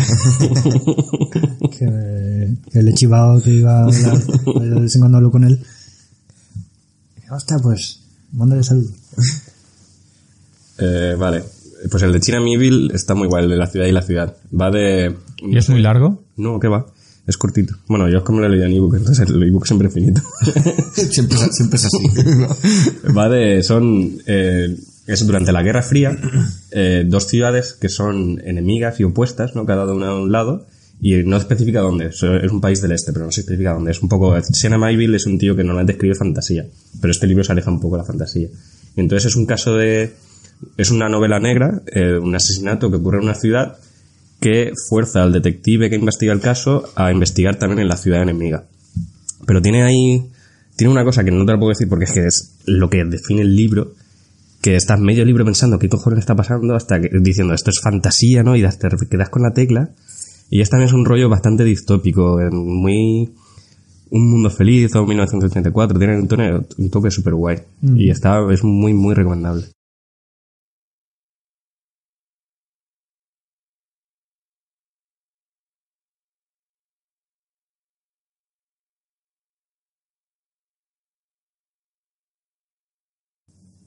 Ostras, una ale. ¿Cómo que se todas son ale? Indian Pale Ale, Belgian Ale, American Pale Ale, Stroud Ale. Ale significa licor, significa Sí, pues no, sé, no son esas que son más amargas de... No, creo que no. Ah, pues yo creía que era un tipo de cómo hacerlo. Bueno, tostada, pero tampoco negra, porque es belga. Sí, yo creo que las sales son una, ¿Sí? Una forma de hacerlo, ¿no? Sí, yo, yo había entendido siempre eso, que las ales son un proceso que lo que hace es el lúpulo que le, le sacas el máximo amargor de... Son más amargas y se conservan mejor. Por, eso, por eso la Indian Ale Claro. porque tenía que hacer todo el viaje. eh, Pues mira que esto, esta tenía una IPA y la, no la he cogido porque sé que no te gusta. y dice, bueno, belga me mola. Bueno, estos son catalanes, esta peña.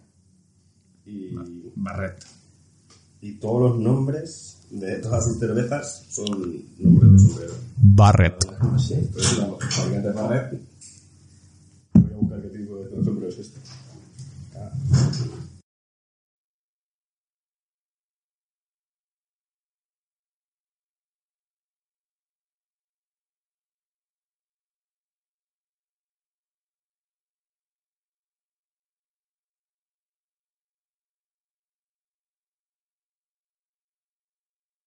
Y en contra de los totea- tota...